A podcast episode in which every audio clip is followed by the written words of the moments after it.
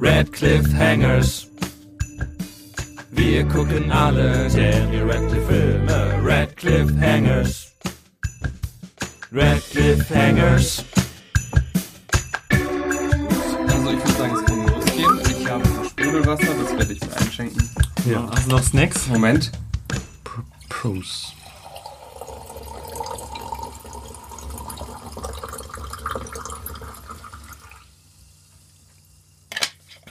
Brosnan. Brosnan.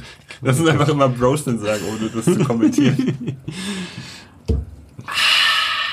oh. Okay, alle einmal getrunken.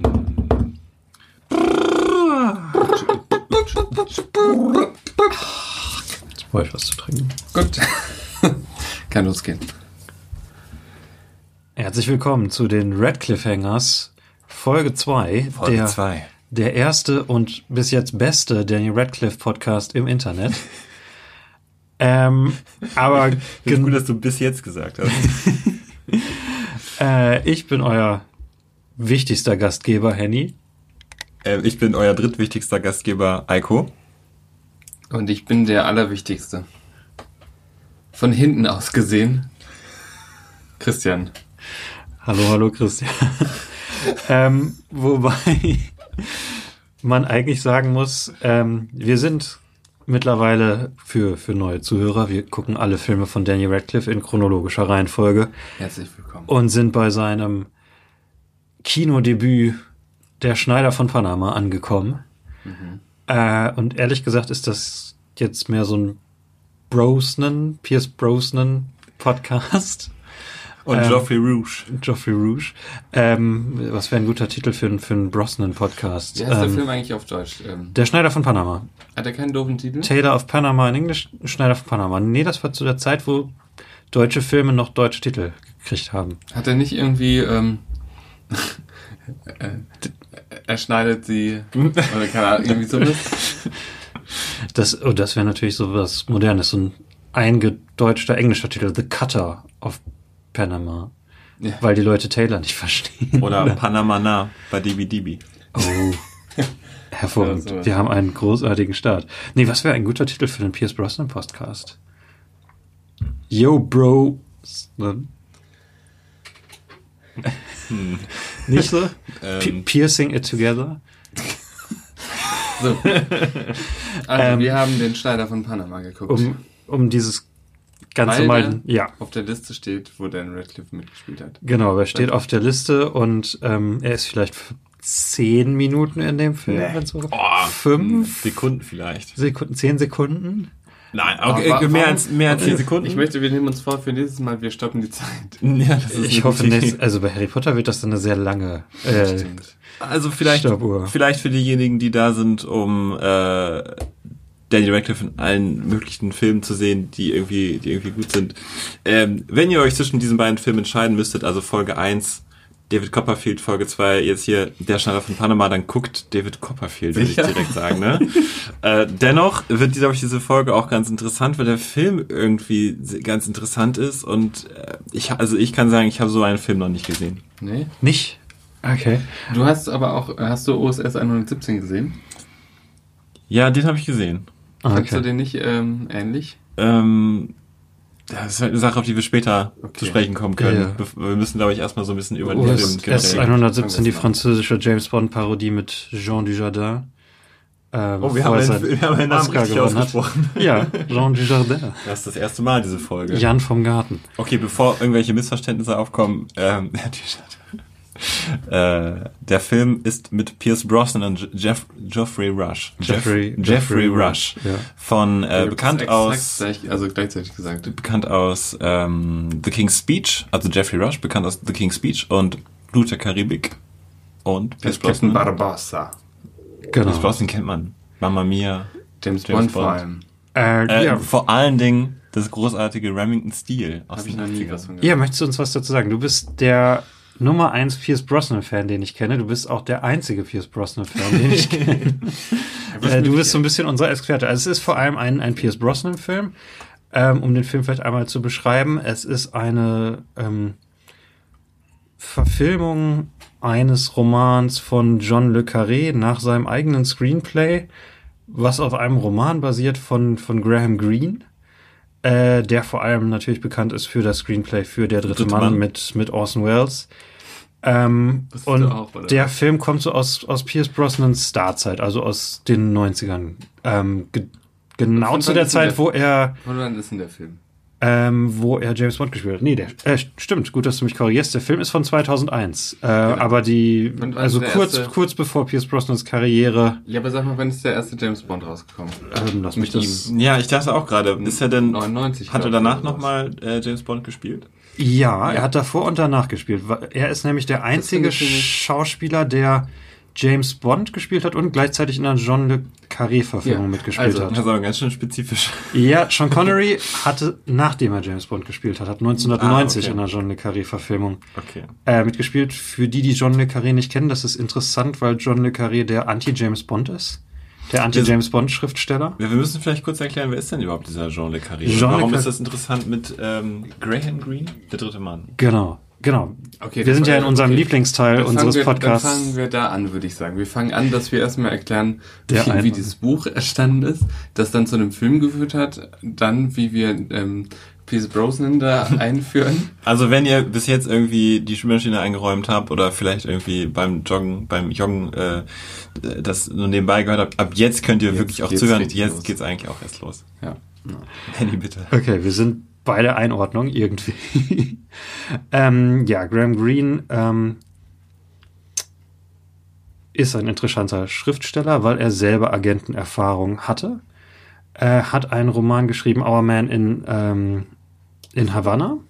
Richtig? Ja, Our Man in Havanna, wo er sich über die, die Absurditäten des Kalten Krieges ausgelassen hat, indem es, ähm, indem er auf eigenen Erfahrungen ein, eine Satire geschrieben hat über einen Doppelagenten, der quasi auf Wunsch seiner Vorgesetzten Lügen erzählt und ähm, wie sich so ein Lügengebilde in, in der Agentenwelt, in der, der echten Agentenwelt weiterentwickeln kann. Und es basiert wohl auf einem Spion, den er aus, ähm, aus Ostberlin kannte, der da den äh, den, den westlichen Geheimdiensten, ich meine, war er beim MI6? Müsste er ja, ne? Ja, äh, Graham Greene und John Le Carré waren beide beim MI6 tatsächlich. Und dieser Spion hat wohl ganze Netzwerke erfunden, die es gar nicht gab und ähm, ja, hat Informationen verkauft über Sachen, die es nicht gab.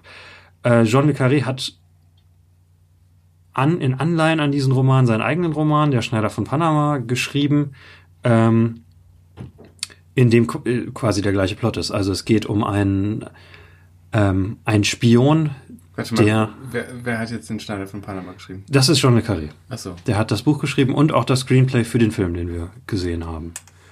Und es basiert auf diesem Roman von Graham Greene und ah, okay. äh, John Le Carré auch ein, ein britischer Autor mit, mit eigener Geheimdiensterfahrung, der für MI5 und MI6 gearbeitet hat mhm. und das dann literarisch verarbeitet hat. Und ja, der Film ist dann von John Borman, ähm, um dem auch noch mal kurz was zu ver, ähm, zur Verortung zu sagen. John Borman, ähm, englischer Regisseur, der tatsächlich, ihr habt wahrscheinlich noch nichts von ihm gehört. Nee. Ähm, habt ihr was von Excalibur Point mal Blank. gehört? Point Blank ist einer ja, seiner bekannten. Filme. Excalibur und äh, Deliverance.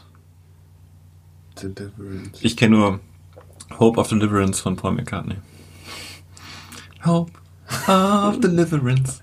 Das ist Deliverance. Sehr gut. Äh, Deliverance ist ein Film, der auch gerne von Tarantino zitiert wird oder als Einfluss auf Tarantino zitiert wird. Das ist ein Film über äh, quasi eine Gruppe Städter, die einen Trip in, in Amerika, in Virginia machen und sich dann mit Rednecks anlegen und das Ganze führt wohl zu mehreren Leichen. Ich habe ihn nie gesehen. John Borman war für mich ein Name, dem ich kannte, aber wo ich nie was von ihm gesehen habe. Und um meinen mein Movie Street Cred äh, zu retten, habe ich mir diese Woche Excalibur angeguckt. das war echt. ja, ja, weil ich dachte, wir meinen es richtig ernst das, das sind das sind Kultfilme und eigentlich einen müsste ich davon mindestens gesehen haben. Nein, Excalibur wollte ich schon länger gucken. Das ist ein einer der frühen Fantasy-Filme aus den 80ern, 81. Ähm, der oft in, in so Top Ten-Listen beste Fantasy-Filme aller Zeiten ähm, so neben Herr der Ringe und sowas äh, gelistet wird. Als einer der großen Filme aus der Vor-Herr der Ringe-Zeit. Spielt er nicht auch irgendein berühmter Schauspieler? Da spielen, ja. Äh, nicht Merlin. Ähm, den fand ich nicht so berühmt. Ich weiß nicht mehr, wer ihn gespielt hat. Ich kann es gleich nachgucken. Aber da spielen in einigen ersten Rollen Patrick Stewart, Liam Neeson und Helen Mirren mit. Hm. In Nebenrollen. Hm. Okay. bevor sie alle ihre großen Karrieren gestartet haben. Ist der, macht der ähm, viele so ähm, witzige Filme oder also? Nee, das ist eigentlich total interessant, weil der Film ist eher eine Ausnahme für ihn. Also von John Borman habe ich jetzt einen Film gesehen und mir die Filmografie angeguckt, aber es klang jetzt alles nicht so witzig. Ähm, und für John Le Carré ist das tatsächlich seine einzige Komödie. John Le Carré ist vor allem für seine eher dramatischen Spionageromane bekannt. Naja, er also, wenn du jetzt dramatisch sagst, denke ich jetzt ein bisschen an James Bond, aber das sind eher langweilige Spionageromane. Also, wow! wow! Also, ich finde. gleich ein Hot Take. Ja, da, da geht es immer so um, es ist immer alles sehr langsam, es geht ganz viel um, um diese ganzen, ähm, äh, über so Schreibtischkrams und so und Bürokratie und so und der mit dem und der mit dem, es wird kaum geschossen. Zu, zur Information für unsere Zuhörer, ich habe Epi das zum Geburtstag geschenkt, einen Roman von John Le Carré. Das war mein Geschenk. Äh, ja, wir haben es ja eben schon angesprochen, Anti-James Bond. John Le Carré hat halt auf Hand seiner, ähm, seiner eigenen Geheimdiensterfahrung sind seine Romane alles Spionageromane, die sehr als sehr authentisch gelten. Ich bin jetzt kein Spion, ich kann das nicht einschätzen. Es wirkt sehr authentisch. Es ist viel Schreibtischarbeit, viel ähm, ja, viel unsexy hm, Planung und vor allem halt die Beziehung zwischen Spionen und ihren Informanten und das Aufbauen von Beziehungen und das Verhältnis von Vertrauen und dergleichen. Und letzten Endes geht es bei ihm immer um, um moralische Abgründe, wie sich Leute in, äh, in diesem Berufsfeld quasi verlieren oder versuchen ähm, wiederzufinden, Erlösung zu finden. Hauptsächlich konzentriert auf den Kalten Krieg. Und der Film ist jetzt aus der Zeit nach dem Kalten Krieg. Das Buch ist von 96, der Film von 2001, ähm, wo er sich quasi neuen Themen zuwendet. Und das hier ist seine einzige Komödie. Ich weiß nicht, wie witzig ihr es fandet. Ich habe ganz lange gebraucht. Also ich habe ganz lange darüber nachgedacht, ist es eine Komödie oder ist es ein ernst Du wusstest das nicht im Vorhinein, ne? Nee, ich wusste es ja. nicht. Ich wusste es im Vorhinein, ich wusste also, es auch nicht. Also ich fand den Ton des Films auch sehr seltsam. Der Ton war wirklich, also der Ton meinen wir jetzt nicht äh, Audio, sondern wir meinen, ja, was meinen wir? Wie die Atmosphäre. Die Atmosphäre im Film. Ja. Wirklich sehr, sehr seltsam. Also ich dachte am Anfang einfach nur, ja, vielleicht mhm. haben sie die ersten drei Szenen mit der dritten Crew gedreht und irgendwie die wusste nicht so genau, was sie macht und ähm, jetzt sieht das alles nicht so aus, aber es ist wahrscheinlich ernst gemeint und ähm, deswegen, so bin ich in den Film reingestartet oh, und okay. äh, würde, ja, so würde wahrscheinlich auch ein Casual Fernsehzuschauer in den Film starten und ich war sehr irritiert am Anfang. Also ich war wirklich sehr hm. irritiert. Kannst du genauer beschreiben, was dich irritiert hat? Ähm, also man sieht natürlich am Anfang erstmal Pierce Brosnan in diesem MI6-Büro, das man auch äh, gut aus so James Bond-Filmen kennt. Ähm, und dann kommt da dieser Typ rein und sagt, wir haben den Plot noch gar nicht erklärt, ne? und sagt, ja hier, du musst, wirst abgeordnet, also du kannst hier nicht mehr, nicht mehr sein äh, in England. Und ähm, er sagt mal wegen der schlimmen, schlimmen Sache, die du gemacht hast. Richtig, genau. Und ähm, er ist noch spezifischer. Aufgrund von vielen Details dachte ich, okay, das ist äh, ja eine ernsthafte Handlung. Ich fand das Cover sah auch ernsthaft aus. Mhm. Ne? Ähm, und ähm, nur, dass manche Dinge irgendwie so ein bisschen komisch wirkten, aber nicht im Sinne von lustig, sondern einfach nur seltsam abgestimmt, dachte ich, äh, ist es, ist es vielleicht unter Umständen extra. Aber ich war mir bis zum Schluss, ehrlich, also bin ich ganz ehrlich, bin bis zum Schluss nicht sicher, weil ich so irritiert davon war. Beispielsweise mhm. gibt es nach drei Minuten in dem Film so eine ewig lange ähm, Credits-Szene, in der die Namen der ganzen äh, mitarbeitenden Leute äh, aufgelistet werden. Und das ist, ich wir wetten, 40 Sekunden lang nur unterlegt von einem Shot auf äh, Jeffrey Rush, der einen, Zug, äh, einen Anzug schneidert und es gibt keinen Schnitt und die äh, das Video ist verschnellert, also so wie man das vielleicht aus alten französischen Filmen oder sowas kennt oder aus Herbie. Mhm. Kurze Herbie-Referenz. Ja. Ähm, und ich dachte, das, das, äh, warum? Also ganz seltsame Entscheidung. Deswegen habe ich dann auch Handy gefragt, ob das ein Fernsehfilm oder Kinofilm ist. Ähm, aber das kann ich auf jeden Fall sagen. Ich war vom Ton des Films sehr irritiert äh, und habe hauptsächlich einfach immer nur darauf geguckt, was macht Daniel Radcliffe, was macht Pierce Brosnan, weil ich, wie gesagt, Pierce Brosnan früher super fand. Und äh, Jeffrey Rush fand ich auch jetzt klasse als Schauspieler und habe mich damit so über Wasser gehalten und habe dann einfach irgendwann abgeschaltet, was diesen Ton des Films anbelangt und mich nicht mehr so sehr gefragt, was gucke ich da eigentlich gerade? Ich weiß nicht, wie, wie geht's euch? Ihr wusstet im Vorhinein Bescheid, glaub, dass es eine Komödie sein soll? Ich, wusste, ich will, ja. glaube ich, eigentlich noch mal was ja. davor sagen. Eigentlich. Okay, hau raus. Also, weil man muss, ich habe nämlich eben gesehen, der erste Bond war irgendwie schon 95 oder sowas. Und Die Another Day, mein erster ähm, Bond mit ähm, Pierce Brosnan, ähm, kam genau in demselben Jahr raus. Nee, ein Jahr später, 2002. Oh, tatsächlich, okay. ja. Okay, aber das ist die heiße Zeit. Das heißt, ähm, Pierce Brosnan ist in aller, also jeder weiß, dass James Bond, alle kennen den, das ist ähm, quasi völlig klar, wer das ist und wofür der steht, also womit man den assoziiert, ein bisschen wie mit Daniel Radcliffe, als wenn Daniel Radcliffe zur Höchstzeit von Harry Potter eine ähm, irgendwie so eine ähm, Schulsatire machen würde oder sowas. Mhm. Ähm, so ein bisschen so ist es. Und ich glaube, deswegen ähm, fand ich es auch ganz gut, dass ich wusste, dass es eine Komödie sein würde, weil mhm. wenn du den im Kino sehen würdest, ist, glaube ich, schon klar, ähm, so welche Erwartungen da ähm, sind irgendwie. Ja, finde ich nicht. Wenn du jetzt sagst, wenn du jetzt sagst Zaubersatire, dann hat man finde ich ein sehr klares Bild im Kopf, dass äh, alles in diesem Film schreit, so ist es jetzt eine Komödie hier. Das ja, ist ja, jetzt okay. alles so das stimmt, das war jetzt bei dem Film Und das nicht, ist ja. bei dem Film nicht. Und aber ich frage mich aber auch, da können wir vielleicht nachher drüber okay. reden, wie ja. klug das ist, dass der Film das nicht so äh, nach außen, nicht hundertprozentig nach außen trägt. Es wurde auch tatsächlich mehr so beworben wie Ico gerade. Man, ich habe mir mhm. den Trailer angeguckt, der verkauft einem eher so die Action-Szenen und die Thriller-Elemente. Okay. Mhm. Ähm, das ist eine Komödie, das habe ich tatsächlich auch nur von Wikipedia. Also ja. ähm, vielleicht wird das so im Nachhinein gesagt. Vielleicht kann man auch sagen, es ist eine Farce. Äh, es, ist, es ist, hat satirische Elemente, auf ja. jeden Fall. Äh, vielleicht sollten wir mal etwas über Pierce Brosnans so. Charakter verlieren. Wir reden jetzt schon so, so über ihn und haben gar nicht so. beschrieben, was er ausmacht. Pierce hm, Brosnan. Aber ganz kurz, wenn ich ja. dich unterbrechen darf. Unterbrich was mich. Was ich jetzt auch, tut mir leid, schon gemacht habe. Äh, vielleicht wurde der Film ja auch so beworben, weil äh, die, ähm, äh, ja, die Produzenten dachten, okay, so müssen wir den bewerben, weil Pierce Brosnan halt zieht zu der Zeit als James mhm. Bond und äh, das auch große Kassenschlager, Kassenschlager waren, diese Filme von Pierce Brosnan zu der Zeit. Klingt logisch, ja. Insofern vielleicht ähm, ist das als Komödie schwer zu vermarkten gewesen. Ähm, ich habe jetzt den Film gerade eben erst gesehen, ich könnte mir aber auch vorstellen, dass vielleicht auch manche da hinter den Kulissen gesagt haben, hier betont mal mehr die Action oder lasst es ein bisschen mehr ja. wie ein richtigen Agentenfilm aussehen? Es ist auch ein Film, der sicherlich schwer zu verkaufen ist. Das glaube ich auch. Ähm, also übrigens, der Film hat äh, 21 Millionen gekostet, äh, das sind so die Angaben, die er hat, und 28 Millionen eingebracht. Ähm, das ist ein war, richtiger Erfolg. War überhaupt nicht erfolgreich. Ähm, wenn man da Marketing mit einrechnet, war es wahrscheinlich sogar ein ziemliches Gelust, äh, Verlustgeschäft. Hm.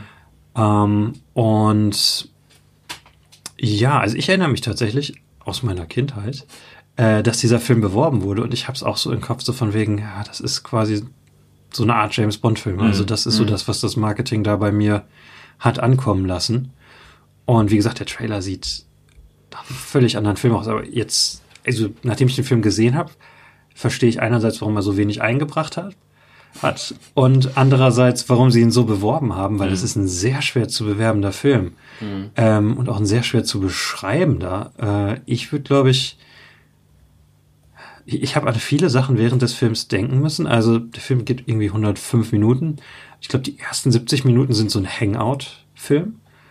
Man, man hängt quasi mit Jeffrey Rush und Pierce Brosnan rum, während die von, von Szene zu Szene sich spielen und der Plot bewegt sich nicht schnell voran, also er bewegt sich mhm. voran, aber es ist halt vor allem Szenen von Leuten, die miteinander reden und äh, so, so ein Agenten Richard Linklater, aber das, das wäre wahrscheinlich zu hoch gestochen. Richard Linklater würde nicht ganz passen, aber so eine Art Hangout-Film. Und dann zum Schluss wird's eine Art Doctor Strangelove, weil zum Schluss läuft der Film tatsächlich darauf hinaus, das ist so das satirische Element, dass ähm, Amerika in Panama einmarschiert. Okay, ich glaube, äh, glaub, wir sollten. Machen wir den Plot. Wir sollten durch den Plot gehen. Bevor wir zum Plot kommen, müssen wir noch was zu Pierce Brosnan sagen. Irgendwas, was du noch als großer Pierce Brosnan-Fan loswerden möchtest? Ja, ich gelte jetzt hier in meinem Freundeskreis als großer Pierce Brosnan-Fan, weil ich äh, ständig früher von der Serie Remington Steel geredet habe, die Pierce Brosnan in den 80ern gemacht hat. Äh, das war eine wunderschöne Serie. Ich habe sie ehrlich gesagt auch jetzt längere Zeit nicht mehr gesehen, aber es war eine, eine wunderschöne Serie, in der ähm, Kriminalfälle gelöst wurden von, ich weiß jetzt leider ihren Namen nicht, von der großartigen Charaktername Laura Holt. Ähm, die eine, eine begnadete Detektivin war, aber nicht ernst genommen wurde, weil sie eine Frau war. Und äh, deswegen Pierce Brosnan, sein Name da, Remington Steele, äh, ausgegeben hat als äh, den echten Detektiven. Und zusammen haben die Fälle gelöst und äh, er ist halt im Laufe der fünf Staffeln auch immer ein besserer Detektiv geworden, aber die Serie besticht halt zum einen durch die äh, großartige Chemie der beiden Schauspieler, die wohl hinter den Kulissen gegen Ende, glaube ich, nicht mehr ganz so toll war, aber also vor der Kamera super. Äh, und ähm, zum anderen aber auch besticht die Serie dadurch, dass sie sehr schöne äh, Hommages, äh, Hommage-Folgen hat an große Kriminalfälle. Also es gibt beispielsweise eine Folge, die so ein bisschen angelehnt ist an ähm, Zehn kleine Negerlein von Agatha Christie. Agatha Christie. Äh, und, und ganz viele Folgen, die angelehnt sind als an die ganzen Hardboiled-Romane von ähm, Raymond Chandler Ach, cool. und Dashiell Hammett, Rote Ernte und so weiter. Ähm, äh, The Long Goodbye. Also richtig, richtig schön in, in kleinen, ich glaube 45-minütigen Episoden verpackt, jede, jede Woche was anderes. Ähm, ich würde sagen, sehr zu empfehlen, ist glaube ich ein bisschen schwer daran zu kommen. Ich habe es auch nur auf, auf einer DVD-Box äh, aus Amerika, äh, Region One äh, DVDs, hm, die ich äh, netterweise mal irgendwann von meiner Schwester geschenkt bekommen habe. Und äh, ich fand die Serie damals einfach klasse. Okay, ähm, aber das ist jetzt ja nicht das Thema, ne? Nee, das ist nicht das Thema, aber Henny hat gefragt. Deswegen gelte ich hier als, als großer Fan. Und ähm, ich habe aber tatsächlich die James Bond-Filme gar nicht so sehr verfolgt. Aber ich interessant. Dachte, du bist ein richtiger ähm, Brosnan Bond-Fan. Nee, ich bin einfach, ich war ein Pierce Brosnan-Fan. Ich fand ihn immer okay. schicker, eleganter, Gentleman-esker in äh, Remington Steel. Die Frau ähm, heißt übrigens Stephanie Symbolist. Ja. Oder Symbolist. Ja, richtig klasse. Äh, vielleicht noch ein, ein kurzer, eine kurze Anmerkung. Nach vier Staffeln Remington Steel sollte Pierce Brosnan bereits die Rolle von James Bond übernehmen aber die Produzenten der Serie wollten ihn unbedingt an sich binden und haben dann noch eine unrühmliche fünfte Staffel produziert, äh, weswegen dann Timothy Dalton Ende der 80er noch einmal äh, James Bond gespielt hat und danach Ach, konnte dann erst Pierce Brosnan. War das denn der zweite Dalton-Film? Ja. Müsste, Müsste da gewesen ja. sein, genau. Ach, krass. Ja, Pierce Brosnan ist eine tragische Figur. Äh, so ein bisschen hatte ich gar nicht vor diesem Film so auf dem Schirm. Äh, und ich hatte ihn auch nicht so auf dem Schirm, weil er ja wirklich es nicht wirklich geschafft hat, sich außerhalb von James Bond zu etablieren in der Kinolandschaft. Ähm, naja, Mama Mia, ne? Ja, ich wollte gerade äh, fragen, was ist der erfolgreichste Pierce Brosnan-Film nach James Bond? Mama Mia bestimmt. Mama Mia, tatsächlich, ja. ja. Wo er überhaupt, überhaupt nicht singen kann. Nicht Percy Jackson? Ach, überhaupt nicht singen kann. Was ist denn mit Russell Crowe bei... Percy Jackson hat weniger eingebracht als Mama Mia. Alter. Hast du das hier aufgelistet? Ich habe alles aufgelistet. Ich habe auch alles einmal durchgeguckt. Und, ein äh, Archiv, ne? Oh, warum haben wir nicht einen Pierce Brosnan ähm, Podcast gemacht? Weil ich glaube, ähm, das würde das zu lange dauern. Total uninteressant wäre. Gut. Echt? War das nicht der mit den... Welcher? Das ist der, der Selbstmord... Selbsthilfegruppenfilm. Ja, ich glaube, oder habe ich den gesehen überhaupt? Ich stelle mir gerade so vor, wie wir nächtelang Remington Steel gucken und ich bin nur so richtig begeistert, esse die ganze Zeit Popcorn und ihr schlaft so neben mir. Es klang tatsächlich interessanter, als es bis jetzt für mich beschrieben hast. Also gerade eben. Das klingt jetzt interessanter als, als Ja, yeah, früher hast du mich nicht überzeugt. Gerade hast du mich so ein bisschen scharf drauf gemacht. okay. Freut mich, dass ich dich. Long Way Down fandst du scharf gut? Gemacht. Ich bin mir gerade nicht ich mehr sicher. Ich habe 5000 Mal gefühlt im Kino diesen Trailer gesehen, bis ich das nicht mehr sehen Ach, das konnte. ist der Nick Hornby-Roman. Genau, das ist, nee, das ist sein erstes Screenplay. Irgendwas mit Nick Hornby. Ja, Nick Hornby, also auf jeden Fall ist es als Roman rausgekommen. Das habe ich damals gelesen. Fand okay. Ja, dann ist es früher ganz interessant. Okay, wir sind, wir sind, kommen ein bisschen vom Thema ab. Ja, genau. Ähm, also weil sollen wir noch glaub, kurz wir was zu den ja, worum es eigentlich geht. Sollen oder? wir noch kurz was zu den anderen Schauspielern verlieren, bevor wir zum Plot kommen? Ah, ich würde sagen, wir machen erst mal den Plot. Machen wir den das Plot. nämlich. Okay. Und dann ähm, wird, wird unterwegs ähm, sagen wir was. Ich, ich lese vor. Der Film beginnt mit der Strafversetzung des britischen MI6-Spions Andrew Osnard, gespielt von Pierce Brosnan, an die britische Botschaft in Panama, da an seinem letzten Einsatzort seine Affäre mit der Geliebten des Außenministers bekannt geworden war. Ja, und ich würde sagen, da, der, da fängt der Film schon gleich an und ähm, wenn man ahnt, dass es eine Komödie sein soll, dann schreit es auch danach. Ich finde, es sieht alles so nach James Bond aus. Es passt eigentlich alles genauso rein. Also diese, dieser Blick auf diesen Fluss, glaube ich, raus aus diesem Büro und wie dieser, sein Chef an dem Schreibtisch sitzt, äh, auf diesen relativ großen Fluss. es ist einfach so, es ist James Bond. Es alles schreit danach, wie er an diesem ja. Fenster steht und so. Äh, das haben wir alles tausendmal schon gesehen. Äh, aber wie, wie die beiden reden, es ist so eine seltsame, und wenn man nicht denkt, dass es eine Komödie ist, dann denkt man die ganze Zeit nur, warum reden die so komisch? Wie auch dann die ganze Zeit äh, The Wifey-Thing sagt er, glaube ich, immer, ne? Wo es um diese Frau geht, mit der er da. The Wives. The Wives. Ja. Irgendwie sowas. Ja, und ähm, es ist so, es ist so komisch einfach. Es wirkt so seltsam, so, ähm, dass man so denkt, ah ja, genau so reden die ja in diesen Filmen immer, nur ein bisschen überzeichnet. Ich weiß gar nicht, ich fand, es wirkte einfach wie James Bond, nur dass sie vielleicht irgendwie ähm, ein bisschen hinter den Kulissen getrunken hatten oder sich nicht ganz sicher waren, wie sie es ja. drehen wollen. Keine Ahnung, es wirkte für mich nicht direkt so, wie, hier, wir laden euch in unseren Film ein, das ist übrigens eine Komödie. Ich finde, es war so alles, äh, was man so kennt, leicht bezeichnet, aber eben nicht so doll, wie man das aus heutigen Komödien so kennen würde. Ne? Ja, nicht so eindeutig. Nicht nur aus heutigen Komödien. Also, es ist schon eine spezielle Komödie. Okay, ja. willst, du, willst okay. du weiter? Äh, nee, wir können tatsächlich, ich finde es interessant, weil also ich, ich war tatsächlich noch nicht raus. Ähm, also ich, ich bin tatsächlich, also ich fand Pierce Brosnans Performance in diesem Film ist die beste Performance, die ich je von ihm gesehen habe. Er spielt. Aber du hast auch Remington Steel nicht gesehen. Ich habe, oh, das stimmt natürlich.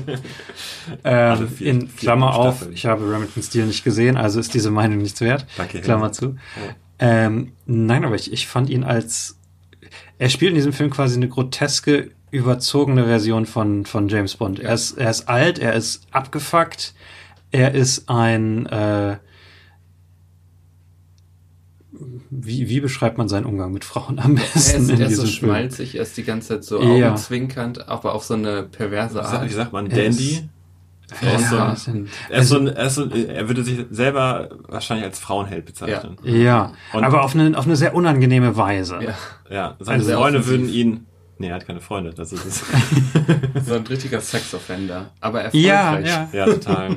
genau. Äh, also gegen ja. Ende. Ich habe mir ich hätte einen Vergleich. Ähm, und zwar, äh, es gibt eine Comicserie, die heißt Die Liga der außergewöhnlichen Gentlemen.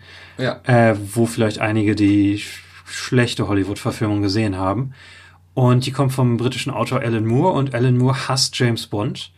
Und die Liga der außergewöhnlichen Gentlemen versucht, alle möglichen Charaktere aus, aus der Fiktion in eine gemeinsame Welt zu zwingen und äh, damit Geschichten zu erzählen. Und eine der dann auftauchenden Figuren sind die Vorfahren von James Bond und James Bond äh, selber.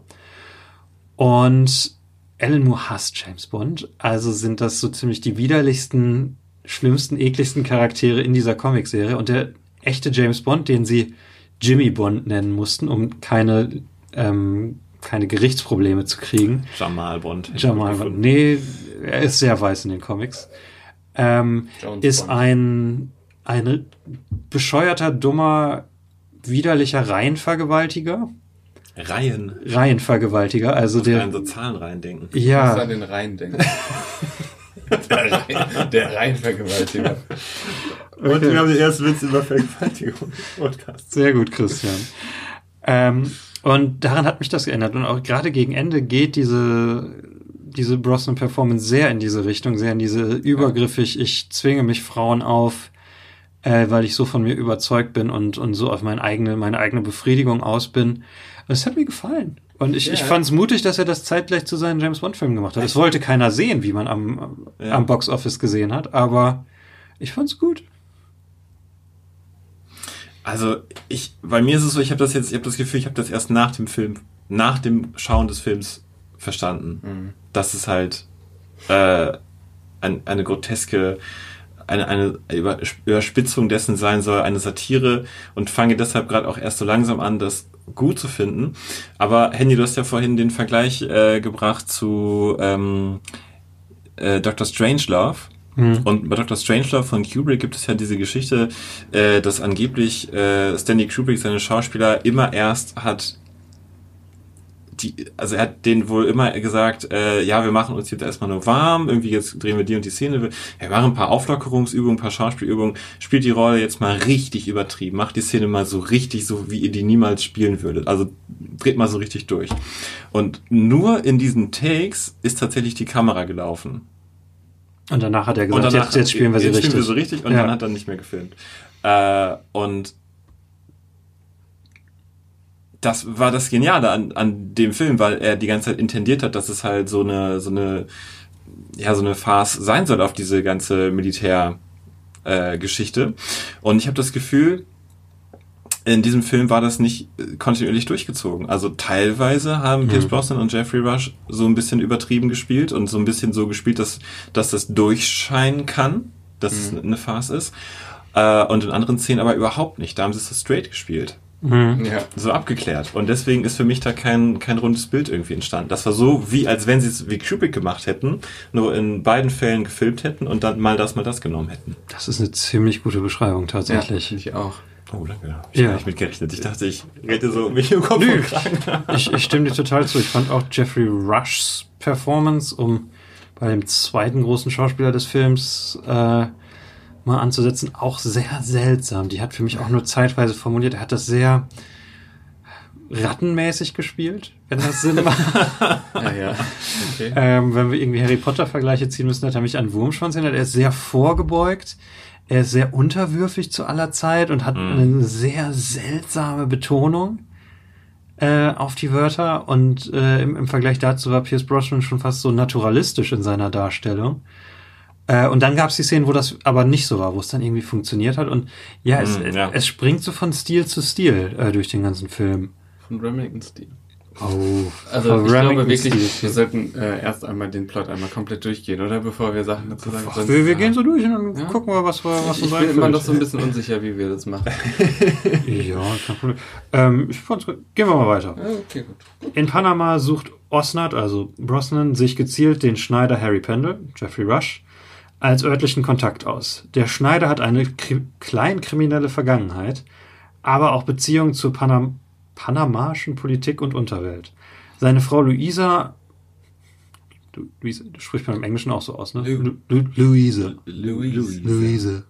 Luise. Äh, gespielt von Jamie Lee Curtis, arbeitet zudem für den Chef der äh, Panama Kanalverwaltung, Luise, äh, kennt im Gegensatz zu Andrew nicht die Wahrheit über Harrys Vergangenheit, womit Andrew wiederum Harry erpresst und ihn so für seine Absichten zwangsverpflichtet.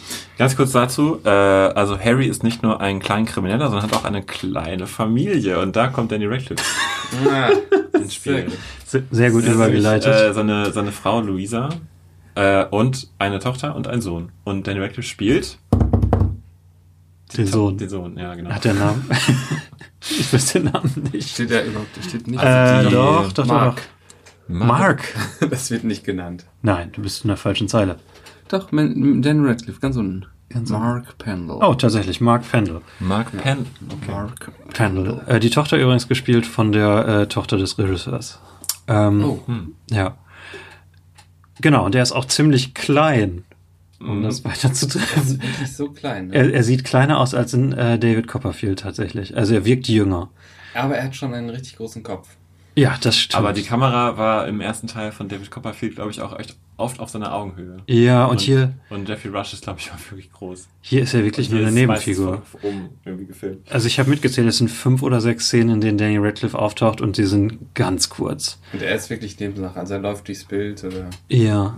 Und ja, er ist quasi, ähm, er ist auch nicht besonders ausgearbeitet. Es sind halt die Kinder, ja. die so als moralischer Ankerpunkt für, für Jeffrey Rushs Charakter da sind, aber die jetzt kein Eigenleben innerlich haben oder den Plot in irgendeiner Weise voranbringen. Die sind ähm, ja ein moralischer Bezugspunkt mehr eigentlich nicht oder so ein Bezug zu einer heilen Welt, die er gerne aufrechterhalten möchte. Die sind so ein bisschen so wie kann. jetzt auf, aufgepasst, obskure Referenz bei der Dr. Who Folge, vierte Staffel in der Bibliothek.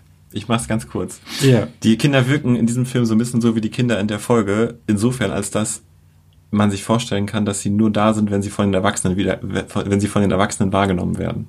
Wie ist das eine Doctor Who-Folge? Ich erinnere mich dann nicht mehr dran. Das führt jetzt zu weit, aber man hat das Gefühl, die haben wirklich kein Eigenleben. Also Ja.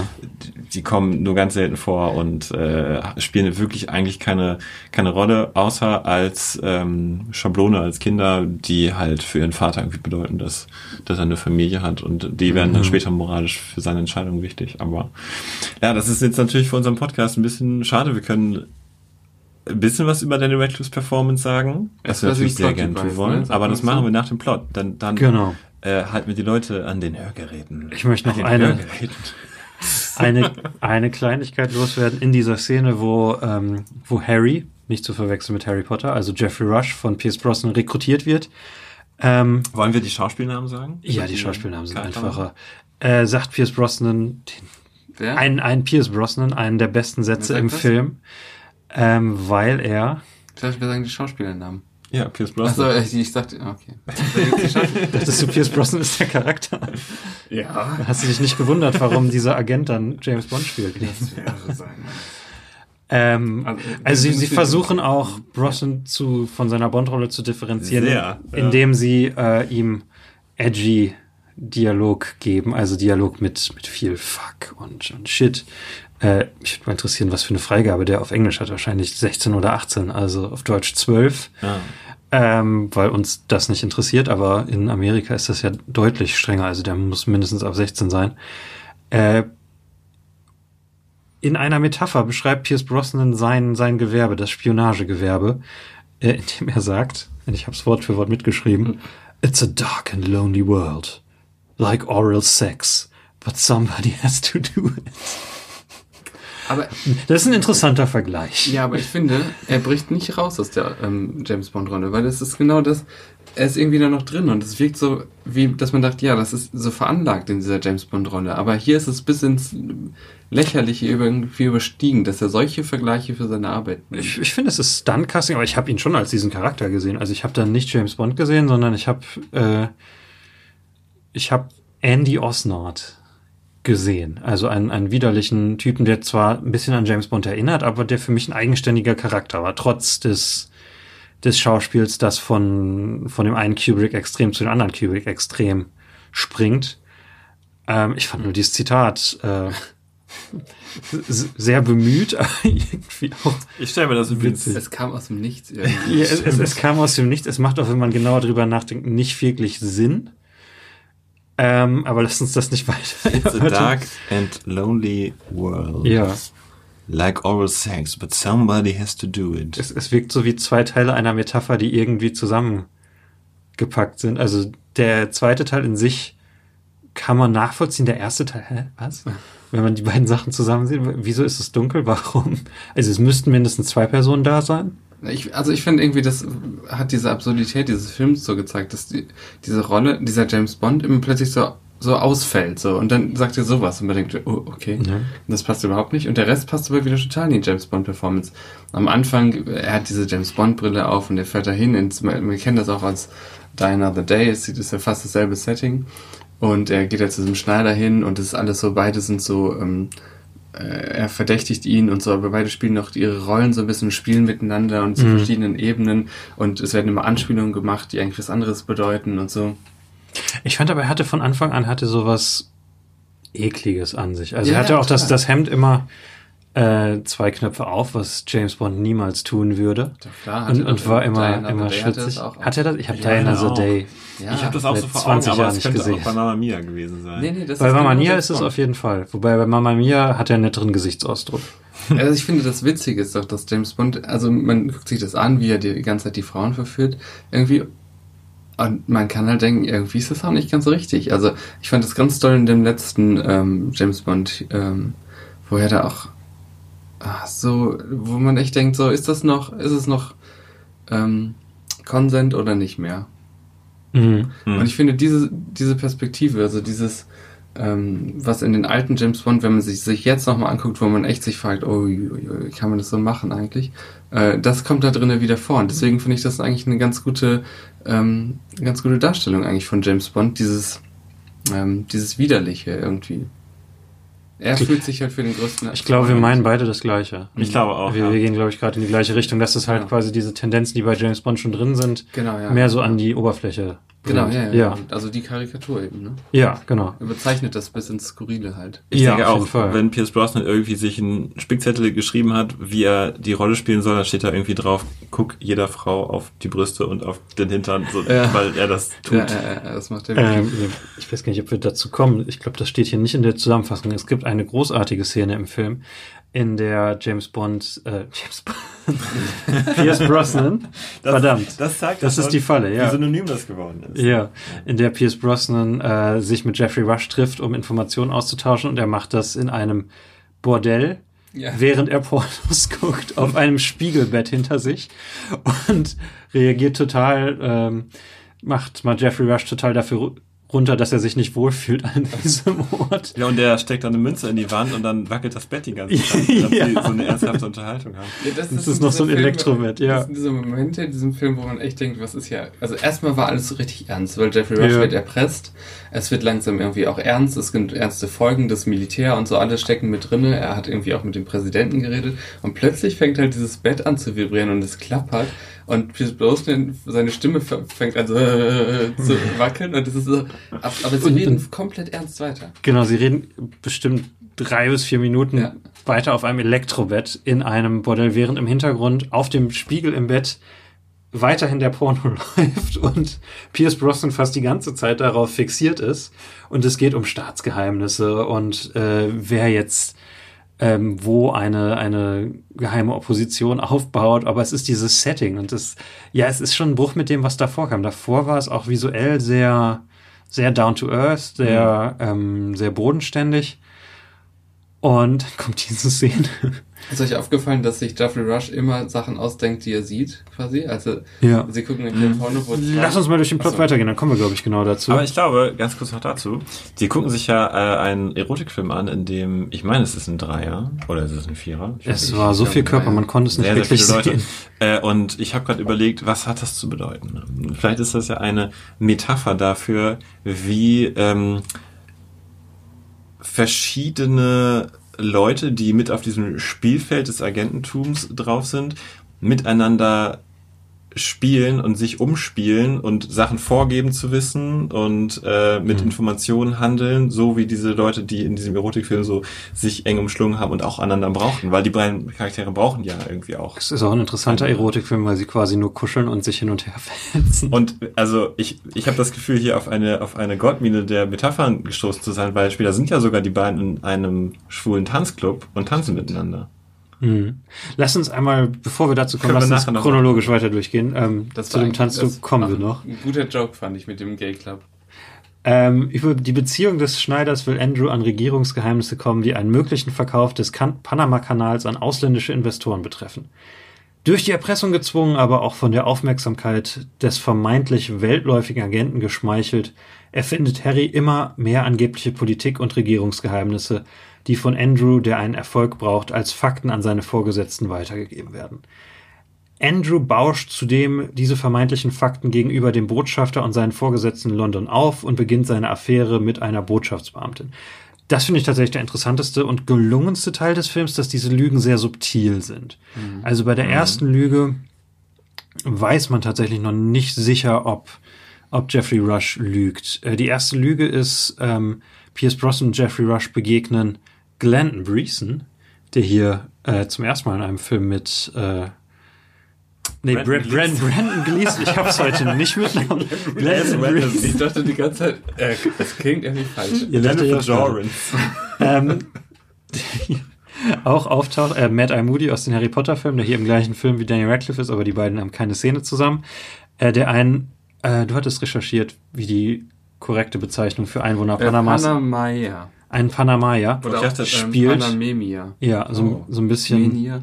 Brown, Brownface-mäßig, weil Brandon Gleason ja äh, Ire ist hm. und hier ein Panamaya spielt. Es sah sehr überzeugend aus, aber ich fand es irgendwie auch nicht ganz okay. Ja, es ist, es ist komisch. Er ist ziemlich großartig in der Rolle. Das ja. kann man natürlich sagen. Ähm, Vielleicht eine er spielt einen, einen ehemaligen ähm, einen ehemaligen Rebellen, der der Militärdiktatur, die in den 80ern in Panama herrschte, ähm, sich entgegengestellt hat, bis, bis er quasi dafür zahlen muss und jetzt ein gebrochener Mann ist.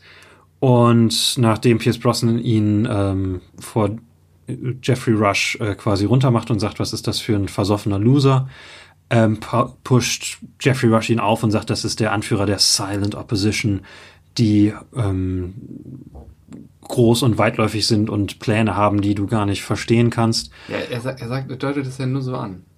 Genau, und so subtil zieht sich das tatsächlich da durch. Also, dass es wirklich Lügen sind, wird, äh, also man merkt es schon, aber ähm, es, es wird nie direkt ausgesprochen. Es ist eigentlich immer klar, dass er, dass er lügt und es, es steigert sich immer weiter und es ist eskalierend und man merkt dann, ah, okay, er macht das jetzt, um für sich selber das Geld einzustreichen und naja, ja. zahlt dann von dem Geld seine, seine Schulden ab. Das mochte ich, dass das so subtil war, dass es einem nicht so mit dem Holzhammer umgehauen wurde, dass diese Lügen quasi so groß sind und auch, dass Pierce Brosnan das so willig aufnimmt und aufbauscht. Fand selber ich auch, auch aufbauscht. Ja. Genau, fand ich auch, auch sehr subtil gemacht, mhm. dass hier quasi zwei Lügner voneinander profitieren und dadurch ein, ein Gedankengebäude, das war Effi, ein Gedankengebäude aufbauen und eine, eine, eine Fake-Realität quasi schaffen. Mhm. An die ähm, sie alle glauben wollen. Genau, an die alle glauben wollen, in der sie sich, in die sie sich weiter gegenseitig hochpushen. Das, den Teil mochte ich. Aber ich glaube, wir müssen auch nochmal sagen, Jeffrey, ähm, Jeffrey Rush ist, also weil du eben sagtest, äh, ähm, Rattenschwanz, nee, wie heißt der nochmal? Wurmschwanz. Rattenschwanz ich muss immer an Rattenjunge denken. Ach, Rattenjunge. Ja, so hatte doch Cold Mirror äh, immer Harry Potter bezeichnet. Der berühmten Harry Potter, ähm, ähm, wie nennt man das? Parodie. Parodie. Neusynchronisation. Synchronisation Harry Potter und Einstein. Ähm, der ist halt, also das ist ein sehr gut gekleideter, sehr schicker, gepflegter Mann, der immer so ein bisschen gebeugt läuft und ich meine, Jeffrey Rush ist einfach jemand, der, der strahlt sowas aus irgendwie, so eine Gehobenheit, finde ich, sowas Britisches auch. Mhm. Und ähm, in dem Film hat man das Gefühl, wo er zum Beispiel diesen äh, betrunkenen, sehr elend aussehenden Ex-Rebellen als Silent Opposition bezeichnet, das könnte noch Witz als Witz gemeint sein, einfach als wohlwollend hier, er ist nicht laut, das ist halt die Silent Opposition, so, da kriegt man nicht viel von mit. Und das, ähm, das fällt halt so auf so einen fruchtbaren Boden und ähm, er gerät da eben so rein, Geoffrey Rush. Ähm, es passiert einfach so. Es, er fängt nicht an, dass er, er ist nicht so berechnend und sagt ähm, und belügt ähm, Pierce Brosnan, sondern es passiert einfach so. Pierce Brosnan will unbedingt ihm glauben und er will unbedingt diese Informationen haben. Und erst im Laufe des Films fängt Jeffrey Rush an, ähm, sich selber ähm, auch Notizen darüber zu machen, was er alles für Lügen erzählt, weil es immer komplizierter wird. Aber am Anfang, er gerät da so rein. Er ist eigentlich ein sehr gutmütiger äh, Charakter, der ähm, dem seine Familie und seine Frau wichtig sind und der so ein bisschen mit seiner Vergangenheit äh, zu kämpfen hat. Und genau. der Geldsorgen hat. Das ja, ist wahrscheinlich genau. der Hauptmotivator, weshalb er überhaupt sich von Brosnan äh, erpressen lässt. Ja, wobei natürlich auch diese ähm, fake aufgebaute äh, Firma hat, ne, bei der er auch ja. äh, über der, deren Ursprung lügt und sagt, mhm. ja, die beruht hier auf dem großen Brave Whistle, der irgendwie ein, ein, ganz berühmter Taylor war und seine Schneiderei meinst du? Seine die Schneiderei genau und äh, die habe ich jetzt hier übernommen und so, wobei er eben in Wahrheit ähm, das Schneidern im Gefängnis gelernt hat. Und das Interessante ist eben, dass Pierce Brosnan ihm eben mit diesem Fakt erpressen kann, denn er sagt, ich kenne die Wahrheit, äh, du bist gar kein Nachkomme von diesem Schneider, du bist äh, jemand, der das im Gefängnis gelernt hat. Ähm, und das, da, da kann man auf zwei Punkte kommen, und zwar einmal, dass ähm, Pierce Brosnan tatsächlich von Anfang an weiß, dass er irgendwie auch ein Lügner ist. Und es halt in dem Hintergrund noch lustiger ist, dass er eben all diese Lügen, die noch folgen werden, glauben möchte und auch mhm. weiter verteilt und noch weiter aufbauscht. Ähm, und zweitens eben auch ist das auch halt Motivator für Jeffrey Rush überhaupt mit diesem Pierce Brosnan Charakter zu verkehren, weil er halt erpresst wird. Haben ja. glaube ich noch nicht gesagt. Mhm. Ja. Okay. Genau. Aber wobei er das dann anfangs nimmt das dankend an. Also ja. benutzt das Geld, ja. um seine, seine Schulden bei der Bank loszuwerden, um seine Farm zu retten ähm, und ja, nutzt das Ganze um, wobei er hilft seinen Freunden nicht wirklich. Er ist befreundet mit ähm, Mickey, das ist die Rolle von, von Blendon Grease. Brandon Gleason. Brandon Greason. Brandon Treason. ähm, der, der ehemalige Oppositionskämpfer und seine, sein Jeffrey Rush Sekretärin Martha, die, oh, ist die eigentlich von der Panamaierin gespielt oder von? Von Vionora Le Leonor Valera. Valera. Das klingt schon mal Chilenisch, okay, also besser als irisch. Also für, wobei auch nicht die passende Nationalität. Aber da, ja, da käme ich jetzt nicht gut jetzt, genug aus, ob das problematisch ist. Keine man könnte Ahnung. jetzt darüber diskutieren, ob das extra ist, weil ja die meisten hm. Charaktere in dem Film nicht das sind, was sie zu sein scheinen. Ich glaube, das war einfach. Es sind die 90er, wir denken nicht darüber nach. Äh, wieso die 90er? Das sind Anfang die 2000er, wir denken nicht darüber nach, ob wir jetzt. Ja, äh, ich denke, da war noch nicht ganz so die, die äh, Achtsamkeit dafür da. Genau. Ob ja. man jetzt passend nach Ethnie ähm, castet oder nicht. Okay. Naja, aber ich würde sagen, Geoffrey Rush spielt einen Charakter, der nicht sehr egoistisch ist. Also er hm. verkauft die ganze Zeit Anzüge, bekommt aber kein Geld dafür. Die ganzen Leute sitzen halt, ähm, hängen bei ihm ab. Er hat so eine Art Lounge oder ein Clubzimmer hm. und es ist die ganze Zeit geht es darum, er hat halt vor allem auch kein Geld, weil ihn die Leute nicht bezahlen. Und ja. er ähm, ist halt in dieser Gesellschaft, die ganzen reichen Ex-Profiteure ähm, der ähm, alten Diktatur ähm, haben dann noch so eine Art ähm, so, eine, so eine Gesellschaft quasi, so wo die Partys feiern und da ist er auch immer dabei, aber die zahlen ihm halt nicht so richtig. Und er ist halt so jemand, der treibt halt nicht so gerne Geld ein und ähm, ja. Er ist eigentlich ein bisschen wie ein Kind. Ja. Na, er, er, er äh, verfolgt nicht diesen Geschäftssinn, er ist zwar sehr naiv auch, mhm. würde ich sagen. Ähm, und er, er ist wie so ein Kind, das gerade entdeckt hat, dass es mit Lügengeschichten Leute äh, an sich heranziehen kann und dass Leute das spannend finden. Wobei ich sagen würde, er ist eher unterwürfig als kindisch. Und mit den Lügengeschichten, er hat ja zumindest, äh, weswegen er im Gefängnis war, war wegen eines äh, Versicherungsbetrugs, wo er ein mhm, Feuer stimmt. gelegt hat. Mhm. Ähm, und den, den seltsamsten Teil seines Charakters haben wir hier überhaupt noch nicht äh, benannt. Und zwar, dass er immer seinen Onkel Benny, seinen, seinen Lehrmeister, Schrägstrich Vaterfigur, immer als Vision sieht und sich mit ihm unterhält. Also, das wäre was, was wir vielleicht erwähnen sollten. Dass, dass er bereits zu Beginn des Films im Intro auf einmal anfängt, mit dem Gemälde neben sich zu reden. Uh, See, Uncle Benny, I'm a tailor now. Und ähm, das habe ich übrigens nicht verstanden. Warum ist das? Warum machen die das so? Ich glaube, das war die Einführung dafür für diese Vision, nur dass er halt da noch nicht die Vision sieht und das völlig seltsam ist, dass er mit dem Gemälde redet. Ja, warum machen die die Vision? Warum machen die das da ein? Ich habe das Buch nicht gelesen. Äh, ich, ich verteidige mich in dem Sinne, dass ähm, ich hatte überlegt, das Buch oder Our Man in Havana zu lesen als Recherche. Mhm. Und da habe ich festgestellt, Daniel Radcliffe hat bis 2013 fast nur Adaptionen von Romanen oder Theaterstücken gemacht. Und wenn wir jetzt den Standard einführen, dass wir bei jedem Podcast das Buch gelesen haben müssen. Das geht sowas von nach hinten los. Ja, aber ich finde, man hätte ja auch eigentlich aus dem, also der Film müsste ja so sein, dass man aus dem Film heraus versteht, warum das ja. jetzt also, so gemacht wurde. Als, als jemand, der das Buch nicht gelesen hat, meine Vermutung ist, ähm, John le Carré schreibt sehr, sehr verschachtelt und auch viel mit Erinnerungen und, und Flashbacks und äh, innere Monologe der Figuren. Meine Vermutung, jetzt ohne es gelesen zu haben, wäre, das sind im Buch irgendwelche inneren Monologe, und das war die Art, wie sie es visualisiert haben. Dass sie das, was, was da so als Introspektive im Roman steht, als ein, ein Geist, der eben immer wieder erscheint, das visualisiert haben. Ja. ja. Okay. Das wäre so die Erklärung, die für mich ja, Sinn macht. Für mich hatte das nicht wirklich einen Mehrwert. Aber was denkt ihr, liebe Zuhörenden? Wenn, zu, dieser einen Frage. Wenn jetzt noch Leute interessiert an dem Film sind, guckt ihn euch gerne an, weil ich glaube, wir sind alle drei so, also ich bin gerade sehr fasziniert von dem Film und davon, ja. wie unterschiedlich unsere ähm, äh, äh, Watching Experiences waren. Und mich würde interessieren, wie andere Leute den Film finden und ob die da einen Sinn drin finden, warum ihm immer sein Uncle Benny erscheint. Ja, es kann natürlich auch sein, dass es von, ähm, oh Gott, wie heißt das Ding, Dies, der Christian Slater, Tarantino, Tony Scott Film, äh, True, Four Rooms. True Romance, True Romance, genau. Ach so. ja, ja. Ähm, dass es eine Anlehnung da ist, weil da ja der Hauptfigur auch immer Elvis erscheint. Ich, und das hier war jetzt ja ein paar Jahre später, dass das sich jemand, dass sich John Borman gedacht hat, das ist ja eine coole Idee. ah, hm. ähm, keine Ahnung, vielleicht ja. müssen wir das Buch doch noch lesen, aber wir, wir können das, wir können das nicht als Standard etablieren. Wir sterben, wenn wir das machen. Es kommen nur Bücher, ein Theaterstück und äh, eine Ellen, Ellen Ginsberg Biopic. Also. Oh, cool, wusste ich gar nicht. Ja. Ich weiß so wenig darüber, was er nachher für Filme, also was er nach Harry Potter für Filme gemacht hat. Das ist eine sehr offene Perspektive. Ich bin der Audience Surrogate. Yeah. ähm, Beziehungsweise für die, die alle Filme schon kennen, bin ich der Trottel, der die alle nicht gesehen hat. Eiko, ey. typisch eigentlich.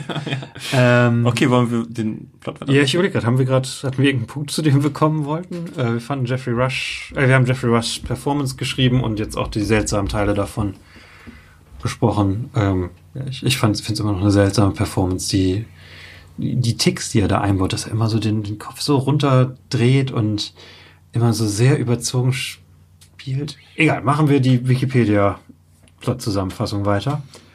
Harry erfindet unter anderem, also Jeffrey Rush erfindet unter anderem eine geheime Oppositionsbewegung, die kurz davor stehe, einen Putsch durchzuführen. Als Anführer dieser sogenannten stillen Opposition benennt Harry seinen Kumpel Mickey Abraxas, ähm, Brandon Gleason. Ähm, jetzt war es richtig. Sehr gut, Henny. Ein Alkoholiker und seine Assistentin Martha, die beide unter dem früheren diktatorischen Noriega-Regime zu leiden hatten. Andrew besorgt sich daraufhin über seinen Vorgesetzten 15 Millionen Dollar von der US-Regierung, um damit vorgeblich die Putsch, äh, Putschisten unterstützen zu können. Wobei die Putschisten laut Harry 10 Millionen verlangen und Andrews Vorgesetzter von der US-Regierung 20 Millionen bekommt. Interessant, dass sie auf diesem Detail ähm, rumhacken. Das, das fanden sie mh. besonders gut. Ja. Ähm, oh, eine Kleinigkeit fällt mir bei diesem, diesem Absatz ein. Ähm, Pierce Brosnan kriegt ein Briefing in der ähm, in der britischen Botschaft, sobald er in Panama ankommt, wo quasi noch einmal kurz so die, die Geschichte der, des Panama-Kanals, Panamas und der Beziehung zu den USA in den 80ern durchgelaufen wird. Und es ist, hat natürlich den Sinn, dem Publikum, das sicherlich nicht mit dieser Geschichte so besonders vertraut ist, äh, auf die Sprünge zu helfen, aber es wirkt auch so, als hätte Pierce Brosnan sich überhaupt nicht damit beschäftigt, was sein, sein Job ist, oder als ob ihn die, äh, der, der Angestellte des Botschafters für einen Trottel hält, weil der wirklich so grundlegende Sachen einfach, äh, die auch zu dem Zeitpunkt wirklich grundlegend und Teil der Nachrichten von ein paar Jahren waren, äh, erklärt. Also das, das wirkt so, als, als würde Pierce Brosnan nicht zutrauen, dass er die Nachrichten gesehen hat. Aber nur dazu was. naja, und es hat das irgendwie auch so ein bisschen stark ironisch zusammengefasst. Also es war so wirklich, ähm, Sie haben betont, der Diktator Manuel Noriega stand auf der Gehaltsliste der CIA. Bei der, und dann bei der Intervention der Amerikaner haben sie genau die falschen Gruppen abgeschossen. Also das war so, ähm, das wirkte so wie, ja, guck mal hier, ne, die Amis wieder. Was ich grundsätzlich immer unterstütze. Oh. ähm, das, das, das passt tatsächlich in John le Carrés äh, bisheriges Werk. Also auch so seine, äh, seine Romane über den Kalten Krieg gehen halt sehr da, darin hin, dieses gut-böse Denken aufzubrechen mhm. und auch den Westen für sein Vorgehen zu kritisieren und quasi ihm vorzuwerfen, seine Seele in dieser Zeit zu verlieren. Ähm, von daher auch immer sehr kritisch, was sowas angeht, zieht sich auch durch seine späteren Romane durch. Ähm, die, die letzte, oder der, der vorletzte Film, der tatsächlich, äh, die, die vorletzte Verfilmung von ihm war, oh, wie heißt der Film? Äh, der letzte Film von Philip Seymour Hoffman. Ähm, ah, der, A Most Wanted Man. A Most Wanted Man, genau. Ähm, wo es quasi auch darum geht, wie die, wie der Westen auch den Krieg gegen den äh, islamistischen Terror quasi vergeigt und durch, durch politisches Taktieren Menschenleben gefährdet und keine dauerhafte Strategie aufbauen kann und auch sich moralisch fragwürdig verhält. Also das, das ist ähm, on brand für, für mhm. Le Carré. Äh, und es, es macht auch Sinn, dass er es hier tatsächlich überzogener darstellt als sonst, aber da kommen wir sicher zu, wenn wir zum Ende kommen. Hier bei der Stelle in der Zusammenfassung ist es ja ein bisschen schon da, dass letzten Endes die, sobald der Film aufhört, quasi nur Gespräche zwischen Jeffrey Rush und Pierce Brosnan und ihrem Umfeld zu sein und wirklich eskaliert. Ähm, da nimmt auf einmal dieses, dieses Gedankenkonstrukt von Jeffrey Rush ein Eigenleben an und auf einmal wollen die, die Briten und die USA äh, ja diesen Putsch finanzieren und schaukeln sich da immer weiter hoch, auch mit den, mit den Gehältern. Und jeder versucht für sich was abzugreifen.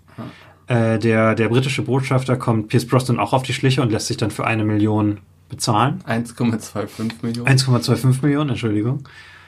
Ähm, und ich, hier werden dann so die, die westlichen Autoritäten als, als sehr naiv und sehr, sehr egoistisch, sehr. Die sind sowieso Ebay-Händler. Ja. Also, was ist dein Preis? Und er sagt 2 Millionen. Und dann ähm, sagt äh, Pierce Brosnan 1,5. Und dann 1,25. Okay, Deal.